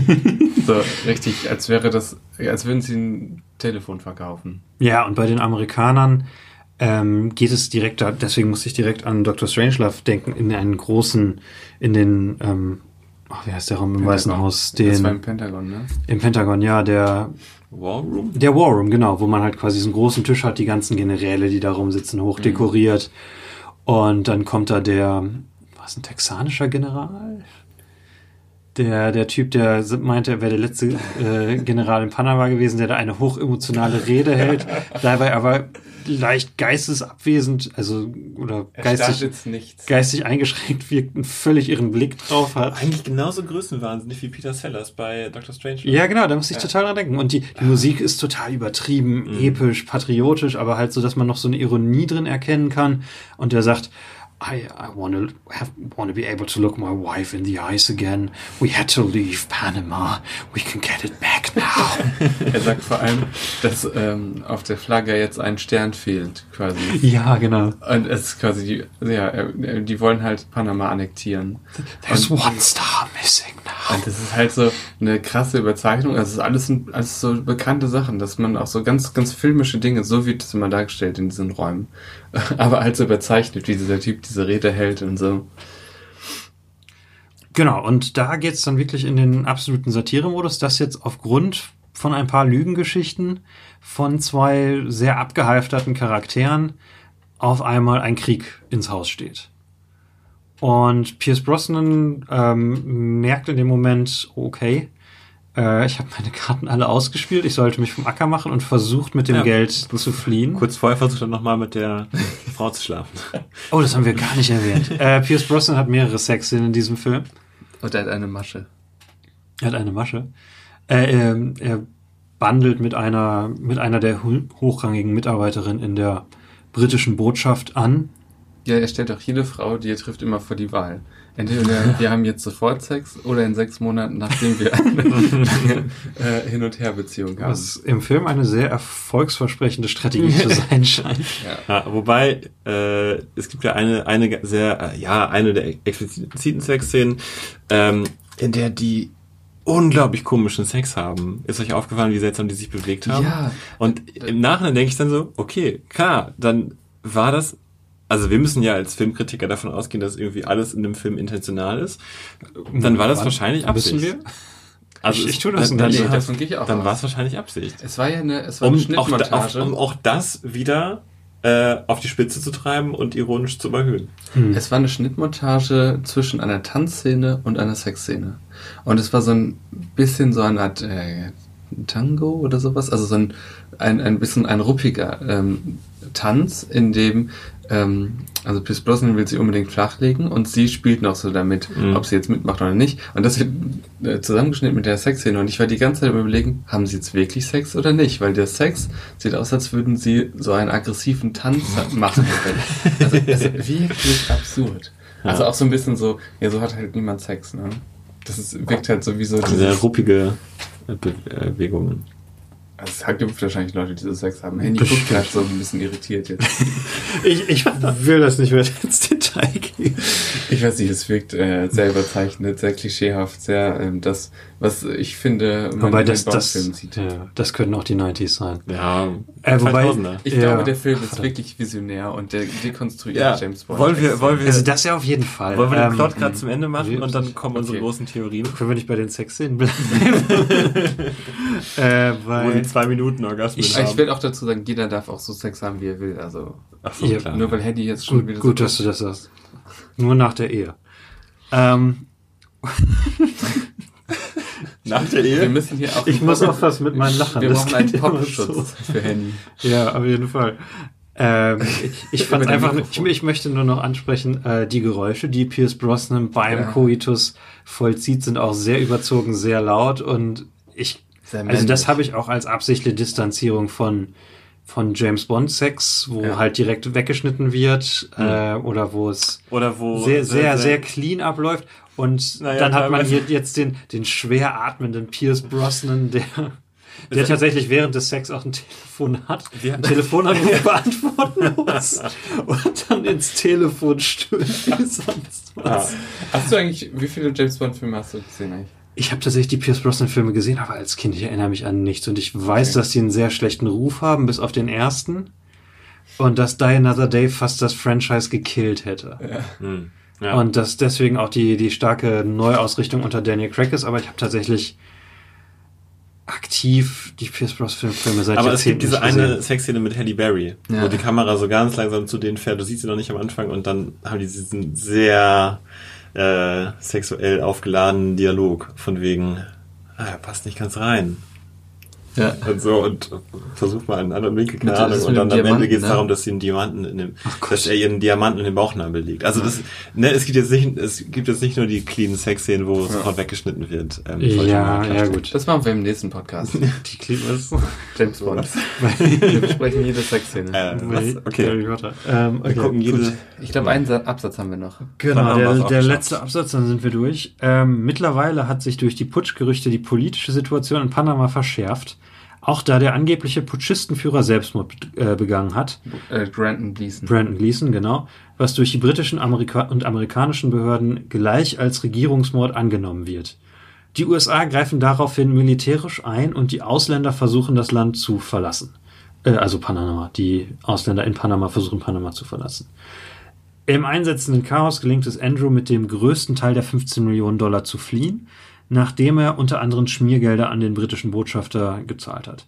Lu Louise, Louise äh, Jamie Lee Curtis entschärft derweil die von Harry entzündeten und eskalierenden entzündete und eskalierende Politikfarce, indem sie mit Hilfe ihres Chefs Zugang zum Präsidenten findet, der wiederum die politische und militärische Lage mit dem US-Präsidenten klärt. Harry berichtet, also Jeffrey Rush berichtet Jamie Lee Curtis schließlich seine Vergangenheit und seine Motive für die Lügen und die beiden nehmen mit ihren Kindern wieder ihr Alltagsleben auf.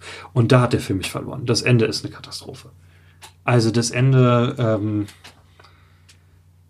ist, ist bemüht, fröhlich, optimistisch ähm, und widerspricht quasi allem, was davor gekommen ist. Es kommt tatsächlich zu dem Angriff äh, der USA auf Panama, womit ich nicht gerechnet hätte, was ich krass fand. Ähm, und dann ist aber alles total schnell wieder gut, dafür, dass gerade ein, ein, ein Krieg begonnen wurde. quasi. Sie haben auch irgendwie eine große Hauptstadt bombardiert. Also es ist völlig absurd. Plötzlich fliegen Hubschrauber, es fliegen Bomben, es ist es, so bezeichnet. Es gibt einen, einen Special Effect Shot und dann ja. hat das Budget nicht mehr gereicht, weil wahrscheinlich das Budget dafür draufgegangen ist, dass sie in Panama gedreht haben. Und Pierce ähm, Brosnan Nacktszenen? Äh, übrigens der, der erste Film, der große Film, der in Panama gedreht wurde. Oh, okay. Und sehr viel on Location. Äh, das muss man dem Film, glaube ich, auch zugute halten. Ja, aber das Ende, also das Ende wirkt wie ein, wie ein Weg zurück, vor allem weil es auch ein alternatives Ende gibt, in dem Jeffrey Rush Pierce Brosnan erschießt. Und selbst Pierce Brosnan kriegt am Ende ein, ein Happy End, in dem er entkommen kann im echten, im richtigen Ende. Im richtigen Ende, ja. genau. Im, nicht im alternativen Ende, sondern im richtigen Ende. Und wo er im Flugzeug äh, quasi wieder seine, seine Geliebte aus der Botschaft trifft und. Äh, nein, nein, nein, das ist nicht seine Geliebte. Ist sie das nicht? Eine andere nein. Frau, die ein bisschen so ähnlich aussieht. Die sah ziemlich ähnlich aus. Nein, das war die. Das war die aber nicht. Seid ihr sicher? Nein, er macht doch noch ja, ja. seine Masche. Er sagte auch, ähm, Ach, deswegen. We've got two options. Und dann weiß man, ah, ja. ja. aber ich glaube, ich finde das Ende jetzt einfach rational betrachtet. Bei mir ist das übrigens eine große Disparenz der Film rational betrachtet und äh, Diskrepanz, würde ich sagen. Was ist das? Äh, Unterschied. Äh, der Film rational betrachtet und der Film, wie ich den einfach so vom Gucken her fand. Äh, nein, nein, ich glaube, das Ende ähm, treibt diese Aussage auf den Höhepunkt, weil ähm, durch diese ganzen Lügenkonstrukte ist ja alles eskaliert, ähm, aber es kann einfach so weitergehen. Er kommt ungeschoren, also Pierce mhm. Brosnan kommt ungeschoren davon. Mhm. Und ähm, das ist jetzt alles passiert, es hat keine Konsequenz. Alle Leute, die ähm, die Geld bekommen haben, werden sowieso nichts sagen. Alle, alle, alle Player, die da safe rausgekommen sind, werden sowieso nichts sagen und es kann einfach so weitergehen. Also ich weiß gar nicht, ob, das, ob ich das Ende so schlecht finde. Ich habe aber schon das Gefühl, genau wie du, ähm, dass es irgendwie nicht 100% zu Ende gedacht wirkt, weil beispielsweise diese Stadt bombardiert wird, aber am Ende sitzen sie halt irgendwie glücklich am Familientisch und als wäre nichts passiert. Also laut Wikipedia, ich habe das Buch nicht gelesen, aber gerade die Zusammenfassung, endet das Buch wohl damit, dass äh, Harry, also Jeffrey Rushs Charakter, ähm, nun mit ansehen kann, wie Panama zerstört wird von Bombern. Mhm. Mhm. Das finde ich macht die Aussage deutlicher als. Ja, es ist mehr so ein Cautionary ja. Tale dann in der in der. Und ich, ich finde das Ende, dass Pierce Brosnan entkommt, ähm, das wirkt so mäßig so, äh, es ist wirklich so, als würde es ihn dafür verurteilen, sondern auf einmal ist diese letzte Szene, so wo diese scheinbar andere Frau, die genau aussah wie die andere Frau und die, die sah hundertprozentig gleich aus. Ende das gleich. Ähm, äh, die er dann wieder anwackelt, das wirkt so wie, ach, Pierce Brosnan. Ach, der Pierce. Typisch Pierce verursacht fast einen Krieg und dann, Classic. dann versucht er wieder mit einer Frau zu schlafen. Pierce. Unser Pierce. Ah, ich weiß nicht, ich. Und, und die, diese überzogene Familienszene mit Jeffrey Rush, wo, wo Daniel Radcliffe ja. wieder auftaucht, sehr wichtig. Der sieht wirklich aus wie in der Werbung, der ja. am Ende mit den Pancakes. Und, und da würde ich auch sagen, ja. das ist und, und genau, er, er, er, er macht, er macht Frühstück. Habe, ja. Er macht Frühstück, es ist die perfekte Familiensituation. Ja, der Vater macht Pancakes, die sich, er schmeißt diese hoch und sie drehen sich zweimal in der Luft und er fängt sie und alle jubeln und ja, die es Kinder ist jubeln. einfach ein Werbespot. Und, und dann endet es auf einem Freeze-Frame von den Pfannkuchen in der Luft, oder? Habe ich das richtig in Erinnerung? Weil die politische Lage nee, ebenso in der Luft hängt nein, wie die Pfannkuchen. Das endet, indem er den Teller an Dan Radcliffe reicht. Der Pfannkuchen ist eine Metapher. ja, Jeffrey Rush spielt damit rum wie mit dem Politikgeschehen. Also es, es wirkt komisch. Also um die Klammer mal zu ziehen, ähm, ich fand, ähm, es ist eine eigenartige ähm, Komödie, weil es ist nicht so das, was man erwartet. Es ist irgendwie einfach nur ein witziger äh, Night and Day zum Beispiel. Ist ja auch so eine Agentenkomödie oder sowas. Mir fällt, Fuß, grad, ja. mir fällt, jetzt gerade mhm. kein anderer ein. Sondern es ist irgendwie komisch, weil es ist ein destruktiver Film, äh, dekonstruierender Film, äh, weil er dieses ganze Agentenleben äh, auseinander nimmt. Dieses Politik ist nur noch eigentlich, das sind alles nur noch Vollidioten, die dann ähm, daran glauben wollen, irgendwie einen Grund für ihre Mission zu finden. Ähm, es sind alles äh, ideologische Leute und am Ende, ja, was passiert am Ende? Die ähm, armen, die armen Leute trifft's irgendwie. Der ähm, Brandon Gleason Charakter erschießt sich selber hm. und ähm, ja, irgendwie hat gar keine richtigen Folgen. Das Geld wechselt äh, die Hände, die Reichen bleiben die Reichen, die Armen bleiben die Armen und das war's. Aber und ich fand Brosnan, das, der ja. eigentlich ein absoluter Schurke und äh, na, sagt mir, ist das ein Antiheld? nee, ne? Also ich würde Jeffrey Rush sagen, ist ein Anti-Held und Pierce Brosnan ist tatsächlich ein Schurke. Also, Schurke. Er bleibt halt ungestraft. Ja. Und das, ähm Wobei man ja sagen muss, dass in dem alternativen Ende auf der DVD Pierce Brosnan tatsächlich erschossen wird und dann auch stirbt mit den großartigen Worten You stupid cunt! Und dann abkratzt. Groß, großartige letzte Worte. Das? das ist die Podcast-Sünde Nummer eins, die du jetzt begangen hast. Dass man das? weiß, wir, wir trinken nichts dabei. Hier, wir trinken nichts dabei. Wir, wir, essen auch nichts dabei, das wäre total unhöflich. Aber bis jetzt finde ich unsere Tradition schön, dass wir hier bei jedem Film eine andere Pizzeria ausprobieren. Psst. Ähm, Spoiler-Alarm. Ähm, ja, essen. auf jeden Fall. Ähm, äh, das Ende. Ich würde dem Film dann nicht so wohlwollend entgegenkommen tatsächlich, weil mhm. es wirkte für mich, wir hatten ja am Anfang einmal OSS 117 angesprochen, eine bessere Agentendekonstruktion und Parodie. Aber auch mit einem anderen, Entschuldigung, dass ich unterbreche, mit einem anderen ah, Grundton irgendwie. Ja, auf jeden Fall. Das ist auf jeden Fall so ernsthafte. Eine, eine, eindeutige Parodie, keine, keine Satire, die halt vor allem so die Konvention der alten Bond-Filme parodiert. Äh, aber beim ersten USS 117, der in Ägypten spielt und auch diverse Spione und Fraktionen kommen dabei vor, ähm, und der Film endet mit einer Explosion im Hafen von Kairo. Und in der nächsten Szene liest man in einer Tageszeitung, Explosion im Hafen löst Bürgerkrieg aus, Tausende tot. und die Hauptfiguren tun so, als wäre es das, äh, als wäre das ein Happy End, weil denen ist ja nichts passiert. Das sind Franzosen, die müssen sich nicht mit dem Problem auseinandersetzen, die sie da hinterlassen haben in Kairo. Und das Ende des Films wirkte auf mich so ein bisschen wie das Ende von USS 117, aber ohne die Ironie. Also mhm. ohne, dass, dass der Witz bewusst war. Ich glaube, es war tatsächlich ja wirklich so das, das klassische Hollywood-Ding, dass irgendwie brauchen wir doch auch ein Happy End in, in unserer Satire über äh, US-Interventionalismus ähm, und, und Kriegs, Kriegstreiben und, äh, und der Absurditäten von des Agentenlebens, irgendwie sollten die Figuren schon Happy End kriegen. Mhm. Also so, so wirkte das auf mich. Also es, es wirkte für mich nicht, dass der Film es kritisch sehen würde, dass diese Leute davonkommen, sondern es wird ja auch nicht thematisiert, dass jetzt sehr wahrscheinlich da Zivilisten gerade gestorben sind wegen ein paar Lügengeschichten von zwei, äh, zwei weißen Typen, die gar nicht da in diesem Land äh, eigentlich einheimisch sind wenn man das irgendwie noch so nebeneinander geschnitten hätte mit den toten Einwohnern oder den toten Mhm. Kindern, die da aus den Ruinen gezogen werden, dann würde ich das so sehen. Aber so denke ich, wir brauchen ein Happy End. Sind, sind doch nur Panama, Es Panamaya gab, gestorben. es gab ja diese richtig krassen Szenen, ne? Äh, Diese Szene, wo ähm, die Frau und äh, der ähm, Glandon Breeson verprügelt werden von Polizisten. die die Martha, von, die, äh, ähm, die Sekretärin von, Genau. Von die der hat nämlich ein entstelltes Gesicht, über das Pierce Brosnan auch einen Witz macht. Ähm, und das sieht man in so ähm, Flashbacks, die unglaublich dramatisch sind, also wirklich ähm, äh, total brechen mit dem Rest des Filmes. Und in dem Sinne hätte man das auch am Ende machen müssen eigentlich, ne? Ja, Ja. Es Ja, hätte auch gepasst. Es hätte auch gepasst. Ich, Wobei auch tatsächlich nie aufgeklärt wurde, wo- worauf sich dieser Flashback bezog, der in, in der Mitte Ja. des Films auftaucht. Man Ja. sieht, äh, wie die Frau und Glandon Breeson Ren Fuck! Mad Eye Moody ähm, äh, geschlagen werden, aufeinander zustimmen, versuchen sich Beistand zu leisten und irgendwie ist Jeffrey Rush auch dabei, schreit dabei, aber er hängt ist verzweifelt.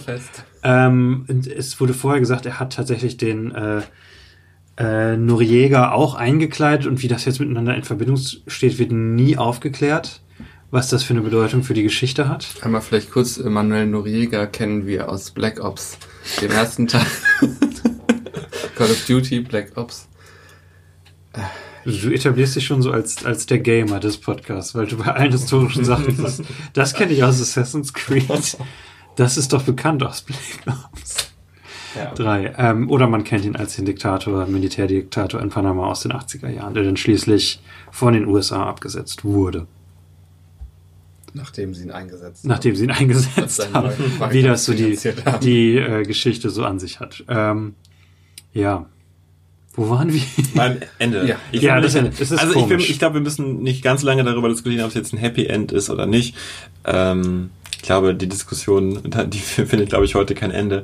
Äh, ich habe das Gefühl, so wie der Film aufgebaut ist, kann der Film eigentlich kein Happy End haben. Und ich hatte das Gefühl, der Film will mir eher sagen, hier, äh, der kommt sogar damit davon und er macht einfach genauso weiter unbeirrt. Und Ja. das fand ich dann, fand das Ende nicht schlecht. Du bist so ein guter und netter Mensch. Ja, ist jetzt vielleicht auch eine sehr wohlwollende äh, Lesart, aber ich habe das so Ja, gefunden. okay. Darf ich euch kurz meine, meine Theorie über den Film? Hau raus. Also, bei mir ist es so, äh, in unserem netten Gespräch, für das ich mich bei euch bedanken möchte, äh, schon mal, äh, ähm, fand ich den Film eigentlich immer besser und besser tatsächlich. Ähm, Okay. äh, also äh, ich, ich weiß nicht, ob ich ihn mir direkt nochmal angucken würde. Ich weiß auch nicht, ob ich ihn in zwei Wochen nochmal gucken würde, aber ich habe auf einer rationalen Ebene das Gefühl, der Film ist gut. Der, der hat ähm, eine gute Intention eigentlich, wenn man ihn versteht als groß angelegte Farce auf ähm, das Spielbrett der Politik und auf ähm, Agenten. Äh, denn, denn, denn dann äh, kann man ihn eben, ich hatte mir das gerade so schön zurechtgelegt, dann ist unsere Batterie ausgegangen. Äh, wenn man ihn, wenn man ihn so liest, und ich denke, so sollte er verstanden werden, ähm, dann ist es ja so, dass diese beiden Charaktere sich immer mehr mit Lügen umspielen, Lügen aufbauschen und ähm, sich damit profilieren. Mhm, Und du bist ja, Henny, du hast vorhin sehr gut gesagt, man ist sich am Anfang nicht ganz sicher. Der Film trägt das nicht so nach außen, dass er eine Farce ist. Mhm. Erst ab diesem Moment äh, in dem Bordell hat man das Gefühl, ah, okay, das ist vielleicht wirklich Absicht und äh, das soll, soll eine Farce sein, das soll eine Dekonstruktion sein. Und was ich jetzt dachte, ist, vielleicht besteht da ja eine Parallelität, dass der Film erst ab da so wahrgenommen wird als, ah, das ist der in Wirklichkeit so wie der vorher rüberkam, das, das war nur, das kam einem nur so vor. Ähm, und parallel dazu werden diese, diese Lügen der Charaktere auch erst später richtig aufgedeckt. Was ich damit sagen will, ist, vielleicht spielt der Film einen ja so, wie die Charaktere sich gegenseitig spielen. Mhm. Erst zur Mitte der ganzen Chose zeigt er sein wahres Gesicht und zeigt dem Zuschauer sozusagen, ich bin eigentlich eine Lüge. Die Charaktere hier sind eigentlich so und so und ich bin eigentlich kein ernstzunehmender Thriller, sondern ich bin eine, eine Dekonstruktion. Interessanter Gedanke. Und dann würde ich tatsächlich sagen, finde ich den großartig angelegt und äh, es gefällt mir sehr gut die Idee.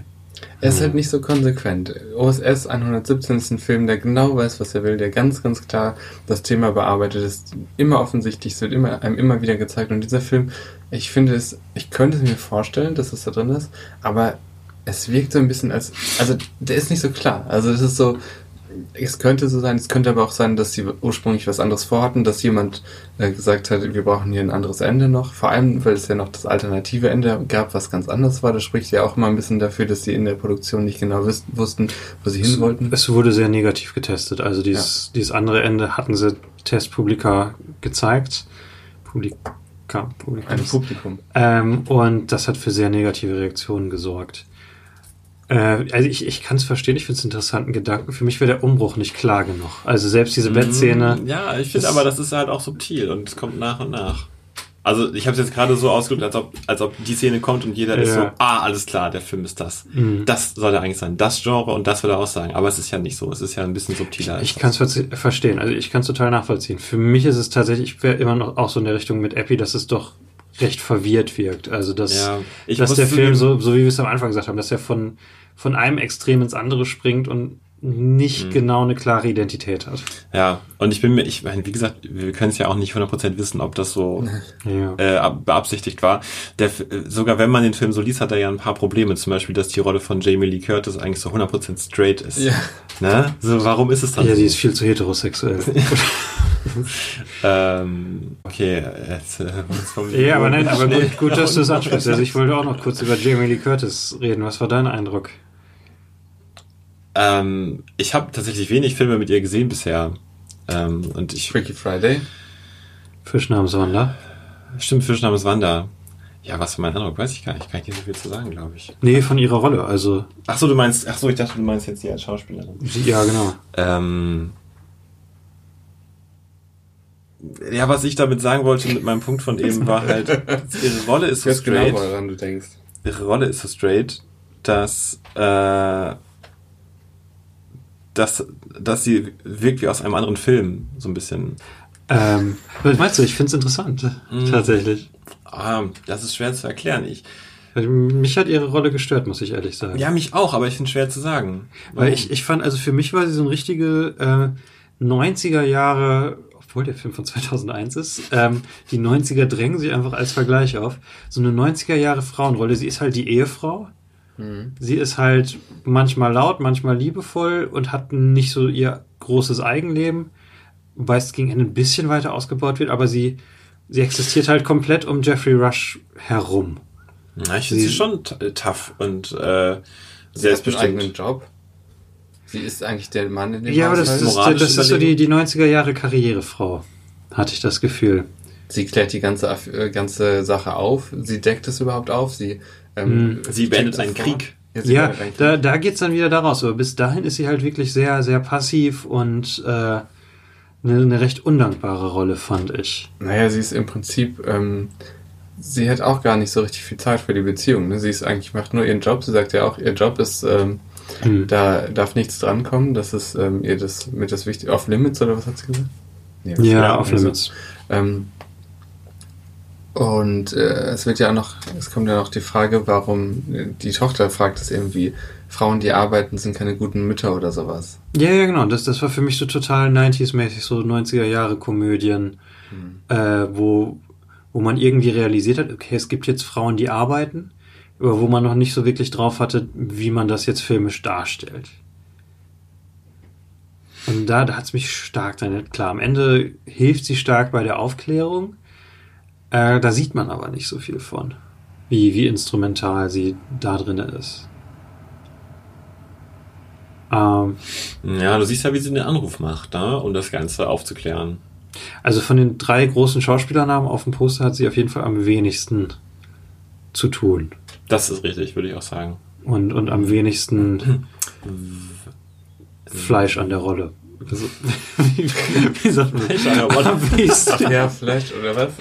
Äh, meat, Meat in the Roll. Ähm, am wenigsten, am wenigsten mit dem sie arbeiten kann mit der Rolle. Also, ich finde, ja, sie, sie macht das gut, aber es, ja. es ist jetzt nicht, wenn man so die, die, die verschiedenen Schichten und Dimensionen der Charaktere betrachtet, und dann hat man da Pierce Brosnan und Jeffrey Rush und ah, Jamie Lee Curtis.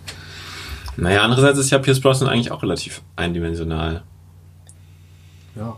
Äh, mehr als Jamie, also er hat mehr zu bieten als Jamie Lee Curtis. Ich weiß nicht, fand, irgendwie fand ich sie auch ganz gut. Ja, ich glaube, das war die, mehr das Schauspiel als die Rolle. Oder? Ja, sie hat einfach toll gespielt. Ja, sie hat wahnsinnig ja. viel reingebracht. Ja. Also ich, wie gesagt, ich habe nicht viel von ihr gesehen. Freaky Friday habe ich zum Beispiel auch nicht gesehen. Das ist jetzt Aber auch nicht der Klassiker. Fand sie, fand sie, also fand, fand sie sehr beeindruckend. Sie hat halt ihre Karriere in den 80ern und also das ist jetzt so der Ausklang hm. Ihrer Karriere. Sie, sie ist dann noch weiter in den Filmen, aber keine großen Hits hm. und hat momentan eher so wieder ihr, ihr Revival äh, mit dem neuen Halloween-Film. Sie war ja im allerersten Halloween, das war ihre hm. allererste Rolle. Ähm, und hat, hat tatsächlich einige Klassiker in den 80ern, hat auch The Fork von John Carpenter. The Fork? The Fork. The Fork? Das ist, ist, ist, ein guter Film. Nein, der Nebel. Ach. The Hawk? Der Nebel. Ähm, ja, doch, genau. Ähm, richtig guter Horrorfilm tatsächlich. Ähm, kann ich nur empfehlen.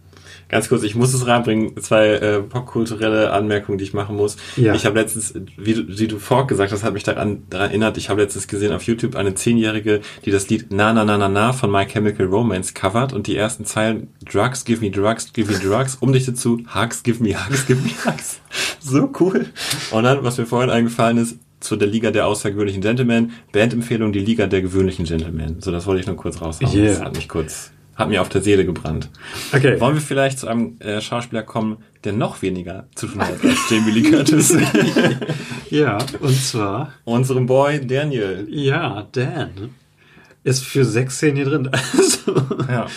ähm, was fällt euch zu ihm ein? Also ja, wir haben ja ganz am Anfang in der Folge 0 haben wir ja auch so ein bisschen seine, äh, die, die haben wir auch so ein bisschen die Frage aufgeworfen, wie entwickelt sich sein Schauspiel und gibt es irgendwie einen, einen roten Faden, der sich da durchzieht, finden wir Ticks wieder, schauspielerische Ticks und ähm, da hattest du ja, glaube ich, eine schöne Entdeckung gemacht. Irgendwie. Was suchst du denn da immer? Ja, ich habe hier so ein Gummiband fallen gelassen. So.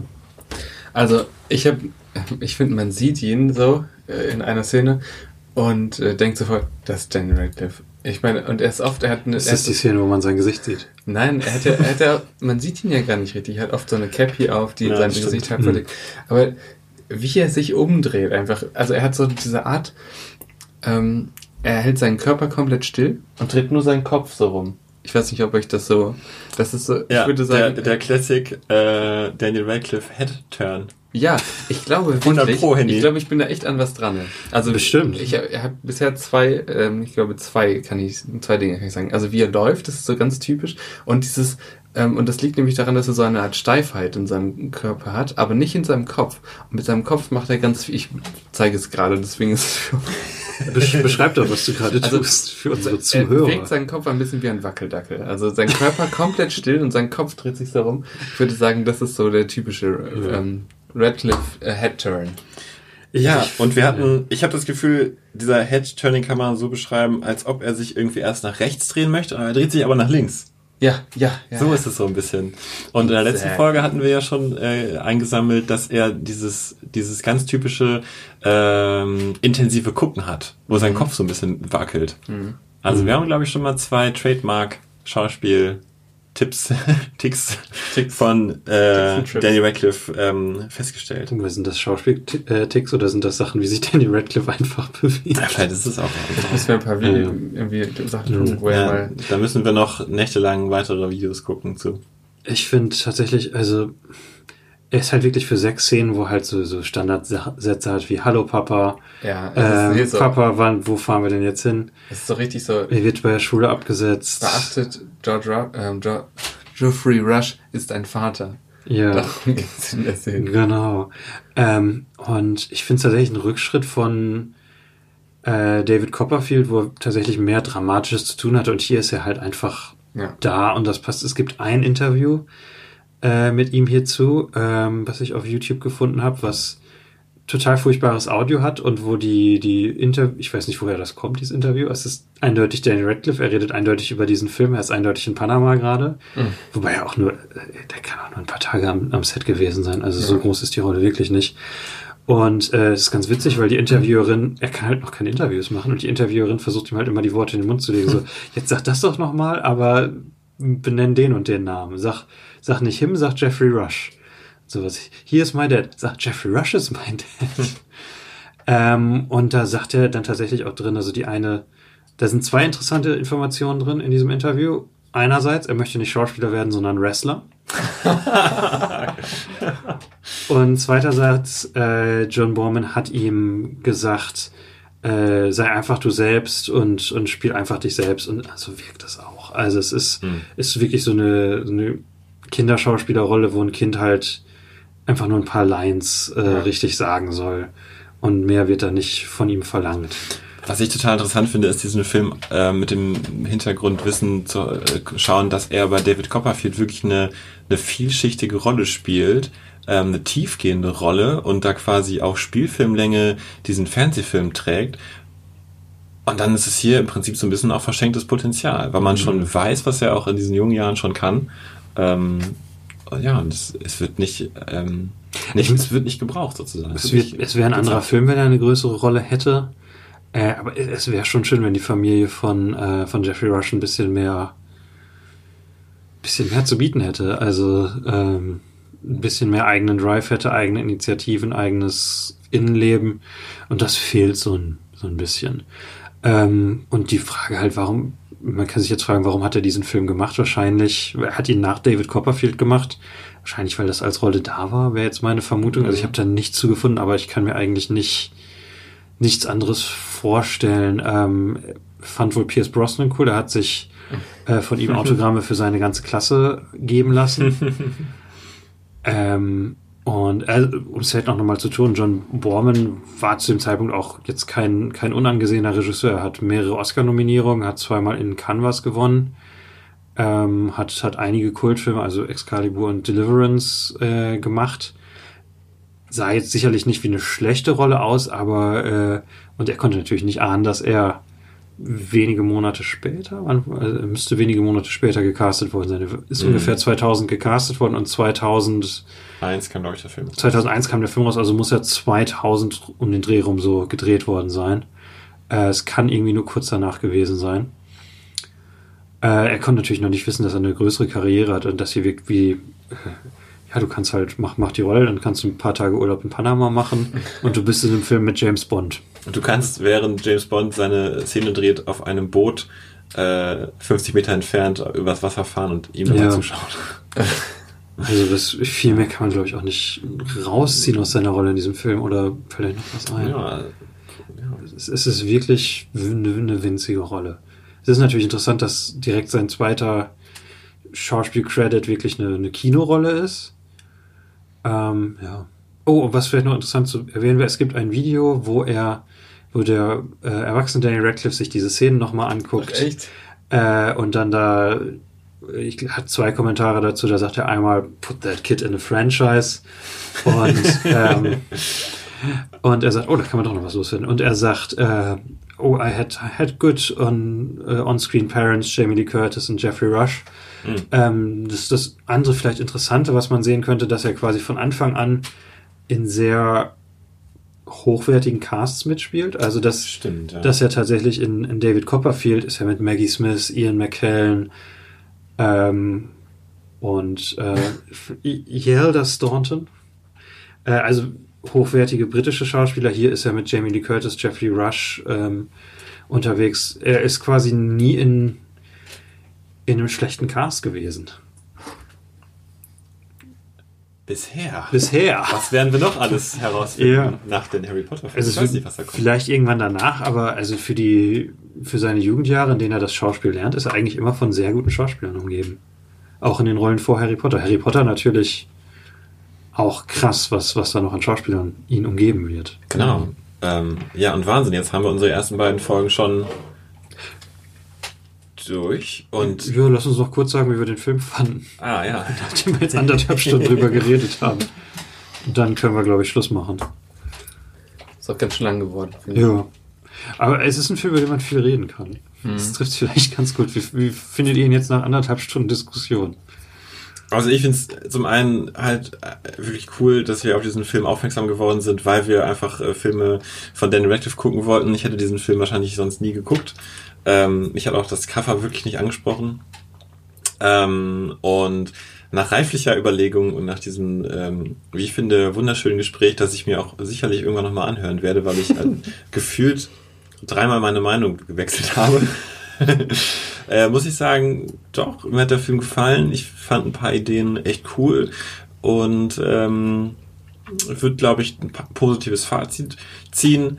Äh, wenn man jetzt gerne einen Film gucken will mit Daniel Radcliffe, dann ist es vielleicht ganz interessant. Vielleicht findet man eine Szene davon bei YouTube. Man muss nicht den ganzen Film gucken. Ja. Ähm, dann ist auf jeden Fall David Copperfield äh, die beste Wahl. Die können wir euch ans Herz legen.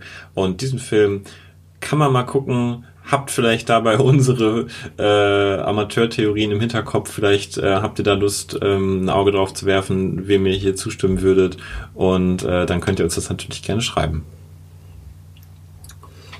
Ähm, ich habe, als wir den Film durch hatten, dachte ich, oh Gott, was soll ich denn jetzt sagen? Ich sag einfach gleich gar nichts. Weil ich mir so unsicher war, mh, hm, wie ich den Film halten soll. Weil ich musste von Anfang an so viel lachen, weil ich fand, das waren so überzeichnete Szenen in dem Film, die eigentlich echt ganz gut gemacht waren, aber insgesamt wirkte der halt so äh, hm, nicht fokussiert. Ich, ich weiß es nicht, ich bin auch froh, dass wir den geguckt haben. Ich fand ihn auch im, Laufe des Gesprächs immer besser. Mhm. Ähm, tolle Performance, auch von Pierce Brosnan. Ähm, also, ich fand ihn eigentlich ganz gut, muss ich sagen würde wahrscheinlich nicht nochmal gucken. jetzt bin ich der Negativste. Ähm, ich fand ihn jetzt nicht. Also, es ist ein Film, da würde ich jetzt so als Zitat sagen, es hat mich nicht gestört, ihn zu gucken. bis auf das Ende. Äh, ich ich würde es aber stark einschränken, wem ich diesen Film empfehlen würde. Also, mhm. Dass wir einerseits, ja, wenn man wirklich alles mit Daniel Radcliffe gesehen haben will, kann man sich vielleicht wirklich eher die YouTube-Videos, die es gibt, tatsächlich angucken. Was sind wir nochmal? Wir sind ja Purit Puristen? Puristen, Puritaner, dachte ich. Daniel Radcliffe Puritaner. äh, wir verbrennen jeden, der nicht an Daniel Radcliffe glaubt. ähm, was interessant ist, weil er einen Zauberer spielt. Äh, ja, ich, ich würde es, glaube ich, es ist interessant für Leute, die mal Pierce Brosnan auf eine andere Art äh, erleben wollen. Da würde ich aber ganz gerne Remington Steel empfehlen. ja, mach das, mach das. So viel du willst. Vielleicht gucke ich es mir jetzt auch mal an, nachdem du es mir erst Dann seit zehn Jahren empfohlen hast. Also, kannst du mir Folgen mal raussuchen, die ich mal angucken könnte? Ja. So die, die Raymond Chandler Folgen und so würden mich interessieren. Ich will mal eins. Es gibt eine sehr gute Liste online, ähm, wo die Folgen danach aufgelistet sind, auf welchem Buch die basieren, auf, auf was für Geschichten die Ach, anspielen. Cool. Es gibt auch ganz viele Folgen, die dann gleich auf vier oder fünf äh, Romane ich, gleichzeitig anspielen. Schick mir das mal und dann gib mir mal die Discs. Ja. Ähm, ich ich würde es für Leute empfehlen, die mal so eine andere Art von Agentenfilm sehen wollen. Und für, für John Le Carré-Fans, wobei es ist echt keine der, der großen John Le Carré-Verfilmungen. Also wenn jemand wirklich eine, einfach eine ähnliche Dekonstruktion sehen möchte, würde ich tatsächlich eher Tinker Taylor Soldier Spy oder auf Deutsch Bube, Dame, König, Gras, Spion, nein. Bube, nee. Dame. Bube, Dame, König, Ass, Spion. Ach Dame König als Spion? Ich, ich bring's mal mit dem ersten Guy Ritchie-Film durcheinander. Ja, googelt einfach den englischen Titel. Also Tinker Taylor Soldier Spy, da gibt's eine, eine BBC-Verfilmung mit Alec Guinness und es gibt die Neuverfilmung mit Gary Oldman, die sind beide deutlich besser. Ähm, mit Gary Oldman ist schon echt gut. Die ist echt gut, ja. Und ja, sonst wirklich für Leute, die, die jede John Le Carré-Verfilmung sehen wollen oder die jede Pierce Brosnan-Performance mal sehen wollen. Ähm, es ist jetzt kein Film, von dem ich wirklich schwärmen würde und den ich wahrscheinlich doch schneller vergessen würde, als ich es gedacht hätte, bevor ich den Film gesehen habe. Also, ja.